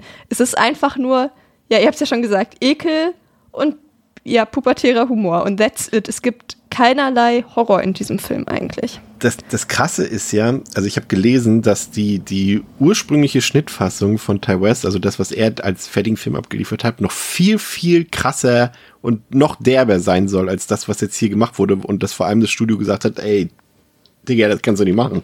Aber so, im Sinne von, von Effekten und Ekel nee, oder nee, im Sinne von nee, Sprache und was, Alles, was, was die da von also, sich geben? Ja, also der soll völlig crazy nuts gegangen sein in mhm. seiner ursprünglichen Fassung. Ja, vielleicht und, ist es auch gar nicht schlecht, dass wir den Director's Cut nicht kennen. Ja, das, ja. Du weißt, der Reiz ist immer da. Der Reiz ja. ist immer da. Ja, wir kennen ja auch keine Geschmacksgrenzen, von daher ist das ja erstmal wieder eine Herausforderung, sage ich mal. Aber Pascal, ich kann mir vorstellen, dass du extrem gelitten hast. Ne? Du denkst, oh cool, hm. der geht jetzt in die Highschool, das ist doch genau mein Ding eigentlich. Teenie-Komödie, was soll da schiefgehen, ne? Ja, es ist halt schwer. Das Ding ist, ich würde auch nicht auf, unter keinen Umständen behaupten, dass der jetzt irgendwie besser ist. Aber in seiner wirklich verrückten Art und Weise ist er halt dann für mich zumindest der unterhaltsamere Trip gewesen. Also da ist mehr, wo ich, wo mir halt, also aus Gründen äh, klappt da halt öfter die Kinnlade nach unten und ich denke so, nein, zeig, zeig's mir jetzt nicht seit 60 Sekunden, wie der Hausmeister in diese Bohle pinkelt. Doch, mach ich. Das gucken wir uns 60 Sekunden an. Ich so, wow das ist ja Wahnsinn. Also, versteht ihr, was ich meine? Das ja. ist so, das ist eine Faszination, diesen Film zu gucken. Und das macht es dann halt das, tatsächlich, muss man sagen, halt weniger langweilig. Und ähm, in der Hoffnung, dass das halt wirklich, wie Theresa gesagt hat, niemand ernst gemeint hat und dass das alles nur quasi, keine Ahnung, sowas sein soll, wie wir gucken in die, in ein fiktives, äh, dystopisches Teenager-Höllen-Universum, wo alle Menschen ganz fürchterlich sind ähm, so, so aus der Ecke bin ich dann zumindest geneigt auch zu sagen, ich glaube, den gucke ich auch eher nochmal als den ersten. Einfach nur vielleicht dann eher aus so einer so verrückt und so schlecht, dass es mich schon wieder ja, auf der skurrilen Art und Weise unterhält. Auf, natürlich, aber trotzdem ärgert man sich zum gewissen Teil. Ich meine, es gibt einen Abschlussball, ich liebe das und äh, ist dann auch irgendwo dann trotzdem wieder ein bisschen das Highlight des Films, sind dann halt irgendwie die Tanzszenen und wenn dann auch diese. Ja, oder wenn zu ja, Born diese, to Be Alive, da sich der eine Typ die Fingernägel ja. ab, ab, abmacht. Ey, musste da jemand von euch, ich war kurz Nicht vorm Brechen, abmachen, wirklich. wie der anklebt. Ja. Ja, wobei, wobei das mit dem Ankleben, das fand ich, das hatte, das war so ein kleiner Braindead-Moment fast schon, wo, wo, die, wo die Mutter ja. sich da ihre Wange wieder anklebt. Das war auch, ey, das, da musste ich ein bisschen zucken, weil ich finde solche so, so kleinteilige Dinge, so die man so nachfühlen kann, sind halt super widerlich, genau. Ja. Also, äh, das, das war schon ein bisschen eklig und war auch kein, kein schlechter Effekt auf jeden Fall. Ähm, mhm. Und wo du gerade sagst, Born to be Alive, ähm, ich muss sagen, eine der besten Szenen im Film hat mit einem Song zu tun. Das war wirklich die einzige Szene, wo ich ernsthaft gesagt habe, kurz geschmunzelt und dann so, ja, okay, den gebe ich dir, habe ich so gesagt. So wirklich laut zum Film, weil bis dahin war ich einfach komplett abgefuckt. Warte, wo Aber, du gedacht hast, die Zukunft des Horrors. Nein. ähm, wir wollen jetzt nicht aus dem Fenster lehnen. Aber es gibt dann, also auf, der, auf dem Ball, ähm, sobald dann eben die, die Pissbohle da versetzt ist und alle äh, anfangen zu trinken und so weiter, läuft halt auf dem Abiball Somebody Put Something in My Drink, der Song. Das ist, das mhm. habe ich ihm mhm. gegeben. Das ist nicht sonderlich clever, aber in dem Moment dachte ich mir, okay, das ist das cleverste, was du bis hier gemacht hast. Das sagt auch schon viel darüber aus. aber das war auch, das finde sowas mag ich immer, wenn man so irgendwie so Songkontexte findet und das dann einfach so parallel dann laufen lässt, aber auch jetzt nicht einfach eingespielt, sondern es macht ja im Kontext Sinn, weil das auf der Party läuft. Und der Ähm, Song von Night, der Soundtrack, das, das- werden das wir später ich. im Jahr vielleicht noch feststellen. Das gebe ich ihm. Der, der ähm, Song von, von der Titelsong aus Prom Night ähm, lief da auch tatsächlich. Ähm, werden wir vielleicht im Laufe des Jahres ähm, nochmal äh, feststellen, aber fand ich auch ganz passend. Theresa, wie geht's weiter? Auf dem Ball breitet sich nun die Krankheit rasant aus, während das Gebäude von außen unter Quarantäne gestellt wird. Und es kommt dann zu einem Blutbad, aus dem halt nur John, Alex, Cassie und ihr aggressiver Ex-Freund entkommen können. Alex findet kurz bevor er stirbt in der Bibliothek heraus, dass man die Krankheit überleben kann, indem man die infizierten Körperteile abschneidet. Cassie amputiert daraufhin Johns Arm, kurz bevor sie von ihrem Ex-Freund angegriffen werden, den sie dann schließlich tötet. John und Cassie können aus der Schule entkommen, wobei John sich halt opfert, damit Cassie weiter fliehen kann. Polizist Winston und sein Fahrer, der ja auch auf der Flucht ist, sammeln sie zufällig ein und beim Wegfahren können wir halt noch sehen, dass auch sie erste Anzeichen der Infektion zeigt. Liz, die halt als Stripperin arbeitet, die Alex den Blowjob gegeben hat und nicht zum Ball gekommen ist, verbreitet derweil Minderjährig ist. und minderjährig ist, verbreitet derweil im Stripclub die Krankheit und ja, liegt später im Bett und wünscht sich, dass sie einfach zum Ball hätte gehen sollen, ohne dass sie halt weiß, was da wirklich passiert ist. Ja, ich finde gerade die zweite Hälfte, wenn die erste noch, ich will nicht sagen, dass die, dass die leicht gutierbar war, aber irgendwie war es noch ein bisschen, ja, genießbarer als die zweite Hälfte. Ich finde, die zweite Hälfte ist dann einfach nur noch ein unfassbarer Flecken, äh, Fleckenteppich ist ja schon, ja, Fleckenteppich auch, wenn man zumindest die Körperflüssigkeiten betrachtet, die da so äh, überall rauskommen. Aber ein Flickenteppich an Film irgendwie, da ist, das ist so ein Chaos teilweise, so in audiovisueller Hinsicht. Wir hatten es schon gesagt, die, die, die Szenenübergänge, das, das Editing, die Transitions sind eine absolute Katastrophe in dem Film. Ähm, aber auch das, wie der Film und was er erzählen will, das ist einfach nur, macht vorne und hinten irgendwie keinen Sinn mehr. Und ja, wenn der, wenn der Partykop dann irgendwann die normalste Person im Film ist, dann äh, muss da Außer irgendwas, Cassie. ja, da muss da irgendwas, irgendwas äh, schiefgelaufen sein. Ich fand so ganz nett, so die Szene, als sie sich dann alle vollkotzen und vollbluten auf der Tanzfläche. Das war okay, aber dann sind da auch so Sachen wie dabei. Ich weiß bis immer noch nicht, auch jetzt beim zweiten Mal gucken nicht, ob das in diesem Buch, wo drauf steht, äh, dass du, dass du die Körperteile amputieren sollst, da haben sie das Wort amputated einfach auch falsch geschrieben in dem Buch. Ich weiß nicht, ob das Absicht ist oder ob das, ob der Film so schlecht ist, dass sogar das schief gegangen ist. Ähm, ja, weiß ich nicht. Ich fand, und, und dann kommen halt diese ganzen Szene mit, mit Frederica im Pool, die Szene, da, da ist, das ist einfach nur noch Fremdschämen und, und die, die Eiter aus dem Penis-Szene. Oh, Leute, also ich habe mich dann irgendwie, ich, ich war schockiert aufgrund der Dummheit des Films, aber auch schockiert darüber, auf was für niedrige, niedrige Gelüste sich dieser Film dann irgendwann herabgelassen hat, Pascal. Also ich, das, also ich war schockiert, wirklich. Aber nicht im positiven Sinne, natürlich. Ja, äh, das, ist, weil, weil der Film auch nichts auslässt. Also keine Gelegenheit, keine Nebenfigur. Dieser erste Typ, äh, den ähm, Deputy Winston irgendwie aufsucht und ihm zu sagen, hier, das Wasser ist äh, Crap, du musst irgendwie die, mit den Leuten sprechen. Da auch ohne, ohne dass es einen Grund dafür gibt, ähm, kommt er halt da rein und der Typ, der da irgendwie, ich glaube, Nachtwache ist oder so, sagt halt als erstes, weil er den Polizisten sieht, nö, sie hat mir gesagt, sie ist volljährig. So. Gibt keinen Sinn. Das, also komplett unnötig, jetzt dann noch diese Nebenfigur pädophil zu machen oder zumindest halt irgendwie maximal unangenehm, außer du willst es halt, äh, ja, willst du halt auch quasi im, im Geiste deines äh, großen Vorbilds von Eli Ross da halt äh, wirklich noch den, also die, die letzte Gelegenheit ausnutzen, was Unangenehmes zu zelebrieren.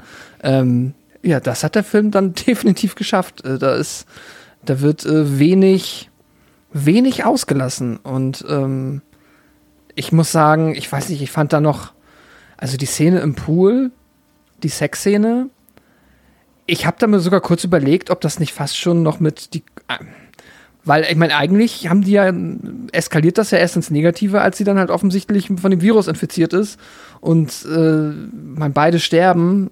Er geht damit halt auch ehrlicherweise dumm um, aber das wird man auch von ihm nicht anders erwarten. Aber ich habe da so tatsächlich noch irgendwie mit noch was unangenehmeren in Hm. Bezug halt. Also ich habe die ganze Zeit damit gerechnet, dass es eine Auflösung ist, dass es quasi nur ein Gag ist, dass, weil das ist halt die, äh, ja, das mehrgewichtige Mädchen, das dann da ähm, selber irgendwie verwirrt ist ob der Tatsache, dass er jetzt Gefallen an ihr findet. Und ich dachte die ganze Zeit, dass das noch so eine richtig gemeine Auflösung findet. Ja, das war eher so die, die, die, die, Parallelszene im ersten Teil, wo, wo ähm, ich weiß gar nicht, Karen, nee, nee, nicht Karen, sie ist da, wo er sie da äh, befriedigt mit der Hand und dann auf einmal das Blut Ja. hat. So, das war, glaube ich, so die Stellvertreterszene hier im, im zweiten Teil. Aber, Ja, aber sagt genau. er dann nicht noch sowas, also so als wäre das eine Challenge gewesen? Ich bin mir nicht mehr sicher. Oh, das, dann habe ich das Also vielleicht irgendwie habe ich da deswegen, ich habe das auch Ich als hab- irgendwas hab- Unangenehmes war da noch Ja, bei. ich glaube, er sagt dann auch irgendwie sowas wie, oh, ich weiß gar nicht mehr, aber irgendwie so, alle anderen haben ja gesagt, dass du, ich weiß nicht mehr, aber irgendwas, was glaube ich darauf hindeutet. Ich weiß es aber auch nicht mehr ganz genau. Ich glaube aber, es gab eine unangenehme Auflösung. Ich bin mir nicht Okay, mehr ganz äh, sicher. äh, hätte dann auch tatsächlich nur meine Erwartung erfüllt. So Ja. war ich tatsächlich ein bisschen überrascht, weil ich dachte so, okay, gut. Einfach im Endeffekt nur zwei Teenager, die Sex haben und dann halt sterben. Ähm, aber gut, dann das nochmal äh, disclaimed, dass ich da vielleicht auch unaufmerksam war, äh, ob der ganzen Reizüberflutung, die dieser Film bis zu diesem Zeitpunkt schon auf mich ausgewirkt hat. Ich, André, ich fand das Schlimmste am Film war echt dann das, was offensichtlich dann von Lionsgate äh, äh, nachgedreht wurde, weil das sieht man nämlich daran, dass hier auch keine Weitwinkelshots mehr benutzt wurden. Dieser Nachklapp in diesem Strip-Schuppen. Ist es deren Ernst gewesen, dass sie dort quasi, A, also es ist ja offensichtlich, dass Liz minderjährig ist, dass sie sie da erstmal hypersexualisieren, aber das ja, gut, wir als, als True Crimer, äh, True Crime Podcast wissen ja mittlerweile, dass es in dem Fall nicht Pädophilie ist, sondern Hebephilie, also dass dort quasi die, ähm, wie sagt man, ähm, Jugendliche Körper. jugendliche Körper Oder halt, äh, also halt in der Puber- Pubertät ja. sind oder. oder Kommende. in diesem Alter dazwischen, ne? so zwischen Ja. 13 und, und, und 16, 17 sagt man ja so. Und, und dass sie das einfach so als Thema machen, aber auf lustig getrimmt, ich konnte es echt kaum glauben. Und dass das halt nachgedreht wurde und rangeklatscht wurde an dem Film macht es halt noch absurder. Also da, da sind bei mir alle Lichter ausgegangen, André. Oder Ja, angegangen, Alarmsignale, keine Ahnung. Vor, vor allem bei- beim, beim ersten so, oh, wir müssen das irgendwie, wir müssen diesen Gag einkräften, das geht gar nicht. Im zweiten so, auf geht's. Ja, ja. Ey, Ähm, das kann nicht den Ernst sein. Nee, also es fühlte sich auch ganz, ganz weird an. Ich wusste das, ich, also die Info hatte ich noch nicht so richtig mit diesen Nachdrehs und so weiter, aber es fühlte sich im Film, aber das hatte ich eh die ganze Zeit bei dem Film, dass für mich sich, sich nichts wie zusammengehörig anfühlte, Ja. weißt du, dass das ständig, da ist die Schule, da ist bisschen Sex, da wird irgendwo reingepisst, da kommt plötzlich eine irgendwie Spezialeinheit, da fliegen Gasgranaten, da ist, hä? Also, der, Alter, wenn du den Film nacherzählst, denkst du, du hast acht Filme gesehen, das macht alles überhaupt keinen Sinn. Und das dann noch on top so als Sahnekirsche, so, nee. Und dann mit der Thematik auch noch als so, es ist so falsch. Es ist so unfassbar falsch und dumm. Da war ich auch schon raus mittlerweile. Also da war ich wirklich auch an dem Punkt, war ich schon so richtig resigniert am, äh, am, am Film. Ja. Also die Sahnekirsche hätte jetzt auch von mir kommen können, muss ich gestehen. Sahne? Achso, die Kirsche auf der Torte, wollte ich sagen. Sahnekirsche. Die Sahnekirsche auf dem Eisbecher. So. Voller Eiter. Und dieser, dieser Spezialeffekt, haben Sie, haben Sie der, der Schauspielerin von Nista irgendwie so äh, zerbröselten Mais auf die Brüste geklebt oder was sollte das sein? Diese Eiter-Auswucherung da. Also das war, ey, ich, also, äh, jetzt kommt Ja, die Stelle, um was so. Positives einfach zu sagen. Ma- einfach ein paar Maiskörner draufgeballert. Ja. Um was U. Positives zu sagen, äh, so ein paar Splatter-Szenen waren ja ganz nett. So, als sie den Arm dort absägen und den dann zulöten, so, das war auf ganz niedrigem Niveau, war das dann irg- irgendwas okay daran, aber ich war richtig sauer, Pascal. Ich war richtig, richtig sauer auf diesen Film. Jede Szene hat mich, also, wir haben ja schon gesagt, der erste Teil, dass Ida Roth so full auf Edgelord gegangen ist. Aber der zweite Teil muss ich, wie andere eben schon gedacht haben, äh, wie gesagt hat, eben schon, muss ich gedacht haben, ja, aber da geht noch mehr so, ne? Ja, ich glaube, ich bin trotz, also ich glaube, ich bin. Okay, leit ihn in die positive Richtung. Mach. Jetzt ist deine Chance. ja, also es ist halt, ich habe nicht das Gefühl, dass, dass es ist ein bisschen das, was Theresa gesagt hat. So, beim ersten Teil habe ich das Gefühl, da sitzt jemand hinter, der alles, was in dem Film passiert, selber so cool und witzig findet.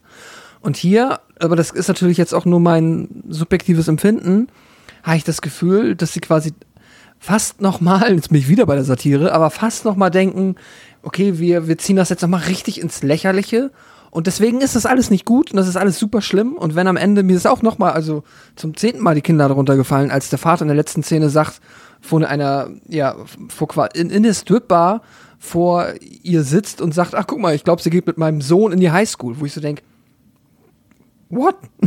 es Ja. ist, äh, das ist halt, äh, ja, deswegen ähm, wirkt das halt irgendwie so, keine Ahnung, ja, eigentlich schon unglaublich, dass ich irgendwie, ähm, ja, keine Ahnung, nicht mehr das Gefühl, also das nicht mehr so ernst, selber nicht mehr so ernst nehmen kann, als dass ich da groß böse sein kann. Auch wenn ich jetzt natürlich grundsätzlich weiß, dass es alles, äh, ja, mega schlimm und mega scheiße ist, aber ja, keine Ahnung. Da bin ich dann, äh, ja, irgendwie trifft mich das emotional weniger, weil ich das Gefühl habe, dass das eh nur, ja, crazy Patchwork ist. Ja, ich,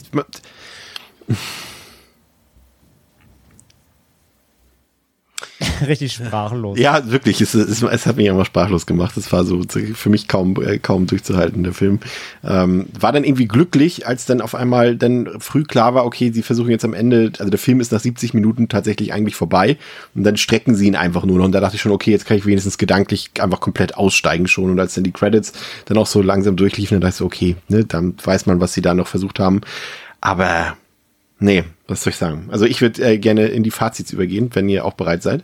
Mhm. Eine, weil es mir, mir gerade noch eingefallen ist, Ja. was auch überall in jeder Rezension erwähnt wird, ähm, wer dann den Film doch gucken will. Es ist auch noch so was, was so komplett un unnötig wirkt, dass auch wohl auf Blu-ray und allem halt der Sound so fürchterlich abgemischt ist. Mhm. Äh, du, du, du hast echt, also du hörst Leute reden und im Hintergrund hörst du, wie jemand einen Stuhl schiebt und es ist einfach genauso laut, wie die Leute reden. Es ist super weird. Das stimmt, das ist, das ist wirklich, das ist auch auf der Blu-ray ja wirklich so, das ist furchtbar. Also, dass irgendwie alles, was man da, was man schief machen konnte, so an der Produktion, ist da irgendwie daneben gegangen. Kommen wir kurz zu den Community-Meinungen. Ihr habt auf Instagram uns ein bisschen was geschrieben. Ich habe hier ein paar Sachen rausgesucht. Ähm, der Hose Sebastian sagt, der Film hat ein gutes Pacing und bessere Effekte als der erste Teil, macht auch deshalb mehr Spaß als der erste. Sawyer Uncut sagt, hat ihn letztens ähm, auf Letterbox als Abschaum bezeichnet und das trifft es sehr gut, denke ich. Lobo McLovin, geiler Nickname, sagt, blutiger Schrott. Direct-to-DVD ist noch zu gut dafür, eher direkt in den Müll. Manuel Mende sagt, ein witziger Streifen. Und Nico sagt, super eklig, vor allem diese Toilettenszene mit dem fauligen Eiterpenis. Und Johannes Buchter sagt, da wäre mehr drin gewesen, hätte gerne mal die Version von Ty West gesehen. Theresa, was ist deine Einschätzung zum Film? Ähm, ja, also ich habe es ja im Grunde genommen schon ein bisschen vorweggenommen. Also ich finde den Film nicht gut, aber ich würde ihn eher noch mal gucken als Cabin Fever 1, einfach weil der komplett insane einfach ist. Also kann man eigentlich gar nicht fassen, was da, was die da alles drin verbraten haben.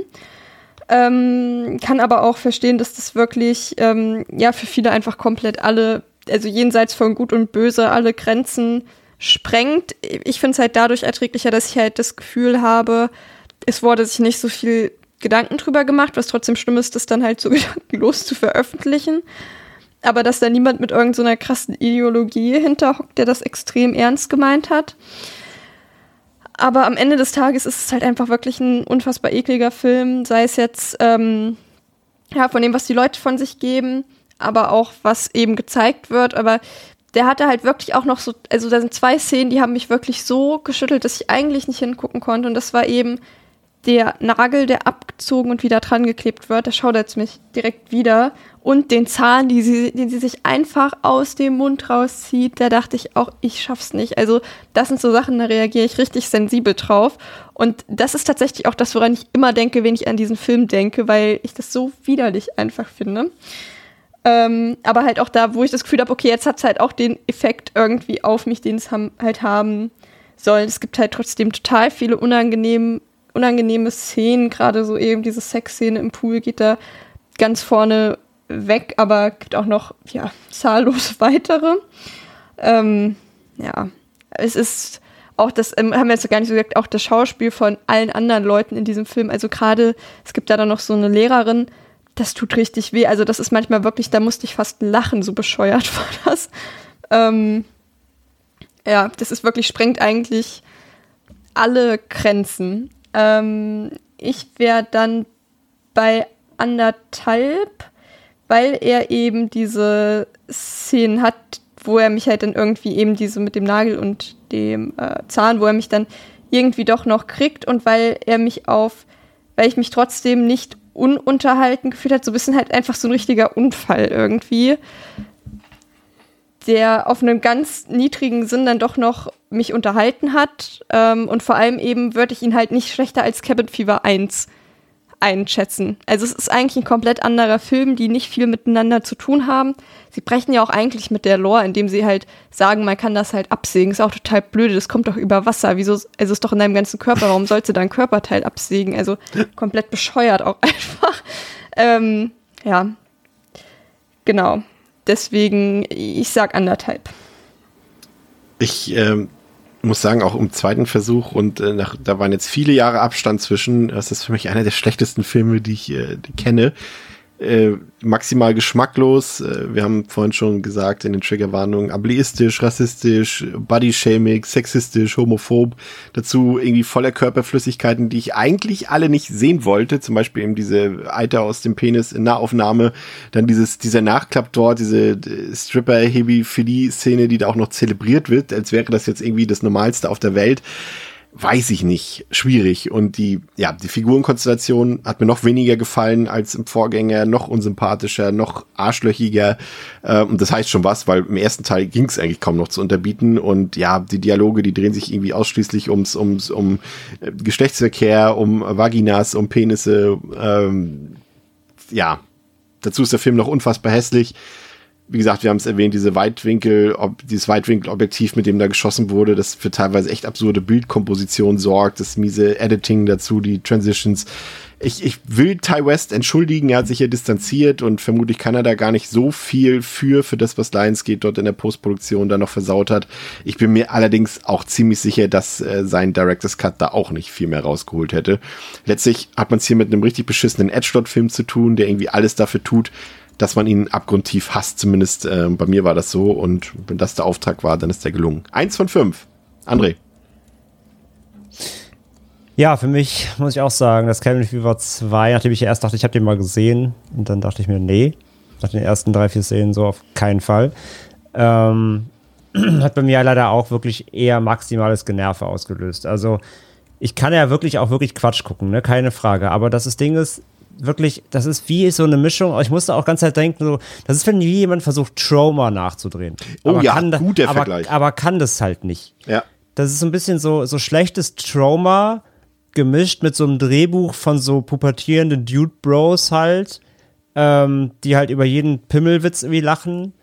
Und naja, das, was er halt eben auf 180 dreht, ist halt dann der Ekel und der Alter und alles. Okay, wie hat die Effekte, gebe ich ihm. Hat er echt ein paar widerliche, auch gut getrickste. Ist in Ordnung.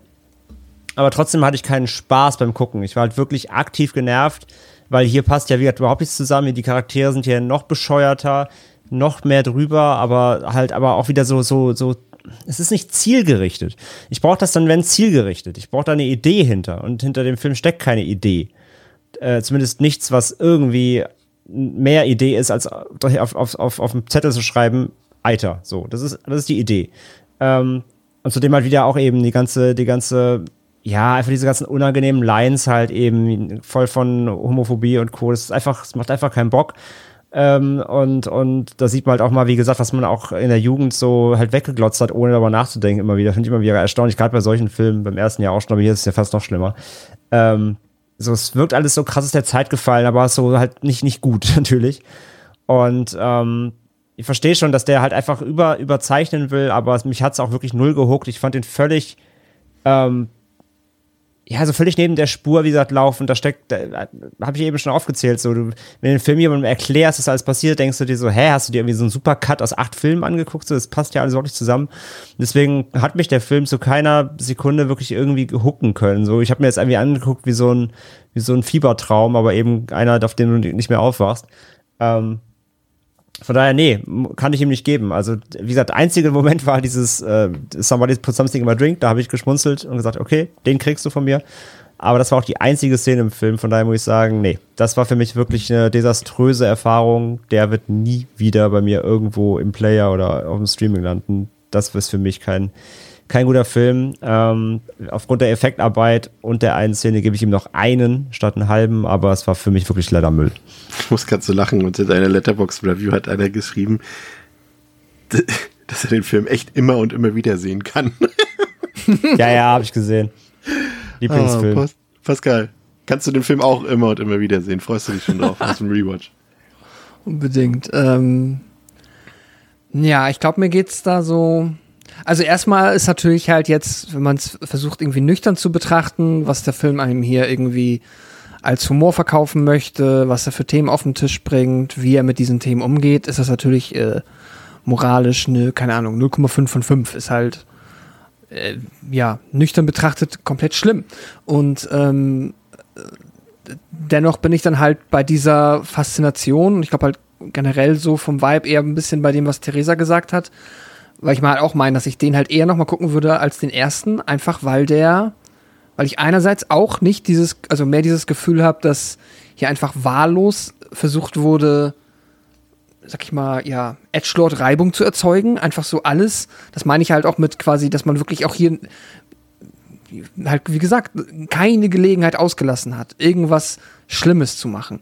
Und dadurch ist es so ein komplett abstrus und irgendwie auch faszinierendes Machwerk, was auf keinen Fall gut ist, aber ja, keine Ahnung, mich dann zumindest äh, auf eine absurde Art und Weise mehr unterhält als der erste Film, den ich dann, der mich, dem ich dann irgendwie böser bin, plus dass er mich halt dann auch Stellen teilweise langweilt. Und ja, deswegen am Ende des Tages äh, ist das, ja, finde ich immer noch auch kein guter Film. Und ich fand es auch spannend, was andere gesagt hat. Ich habe auch so ein bisschen ähm, fast schon Trauma-Vibes oder versuchte Trauma-Vibes halt, ne? Wie du meinst, halt Trauma in schlecht ähm, bekommen ja. und wird deswegen auch, also ich werde ihn wahrscheinlich nicht so bald gucken, weil dann kann man halt wirklich halt äh, sich eine gute Unterhaltung reinziehen und einen lustigen Troma-Film gucken. Ähm, aber weiß ich nicht, wenn der jetzt noch mal irgendwo, keine Ahnung, bei Schläferz oder was weiß ich sonst wo läuft, ich glaube, der hat keinen deutschen Dub, aber ähm, dann, ja, äh, wäre das doch, wahrscheinlich doch, ein der hat deutschen Dub. Ich habe noch ah, okay, okay. Sogar. Okay, äh, dann ist das vielleicht so ein Kandidat für so so schlecht, so absurd, so extrem, dass man halt drüber lachen kann. Nicht mit dem Film, aber drüber lachen einfach ob der Absurdität. Habe ihm jetzt halt auch zwei Sterne gegeben, einfach nur, weil ich ihn jetzt nicht schlechter bewerten kann als den ersten. Aber wie gesagt, ähm, das macht halt äh, als Disclaimer die Themen und die Art nicht besser.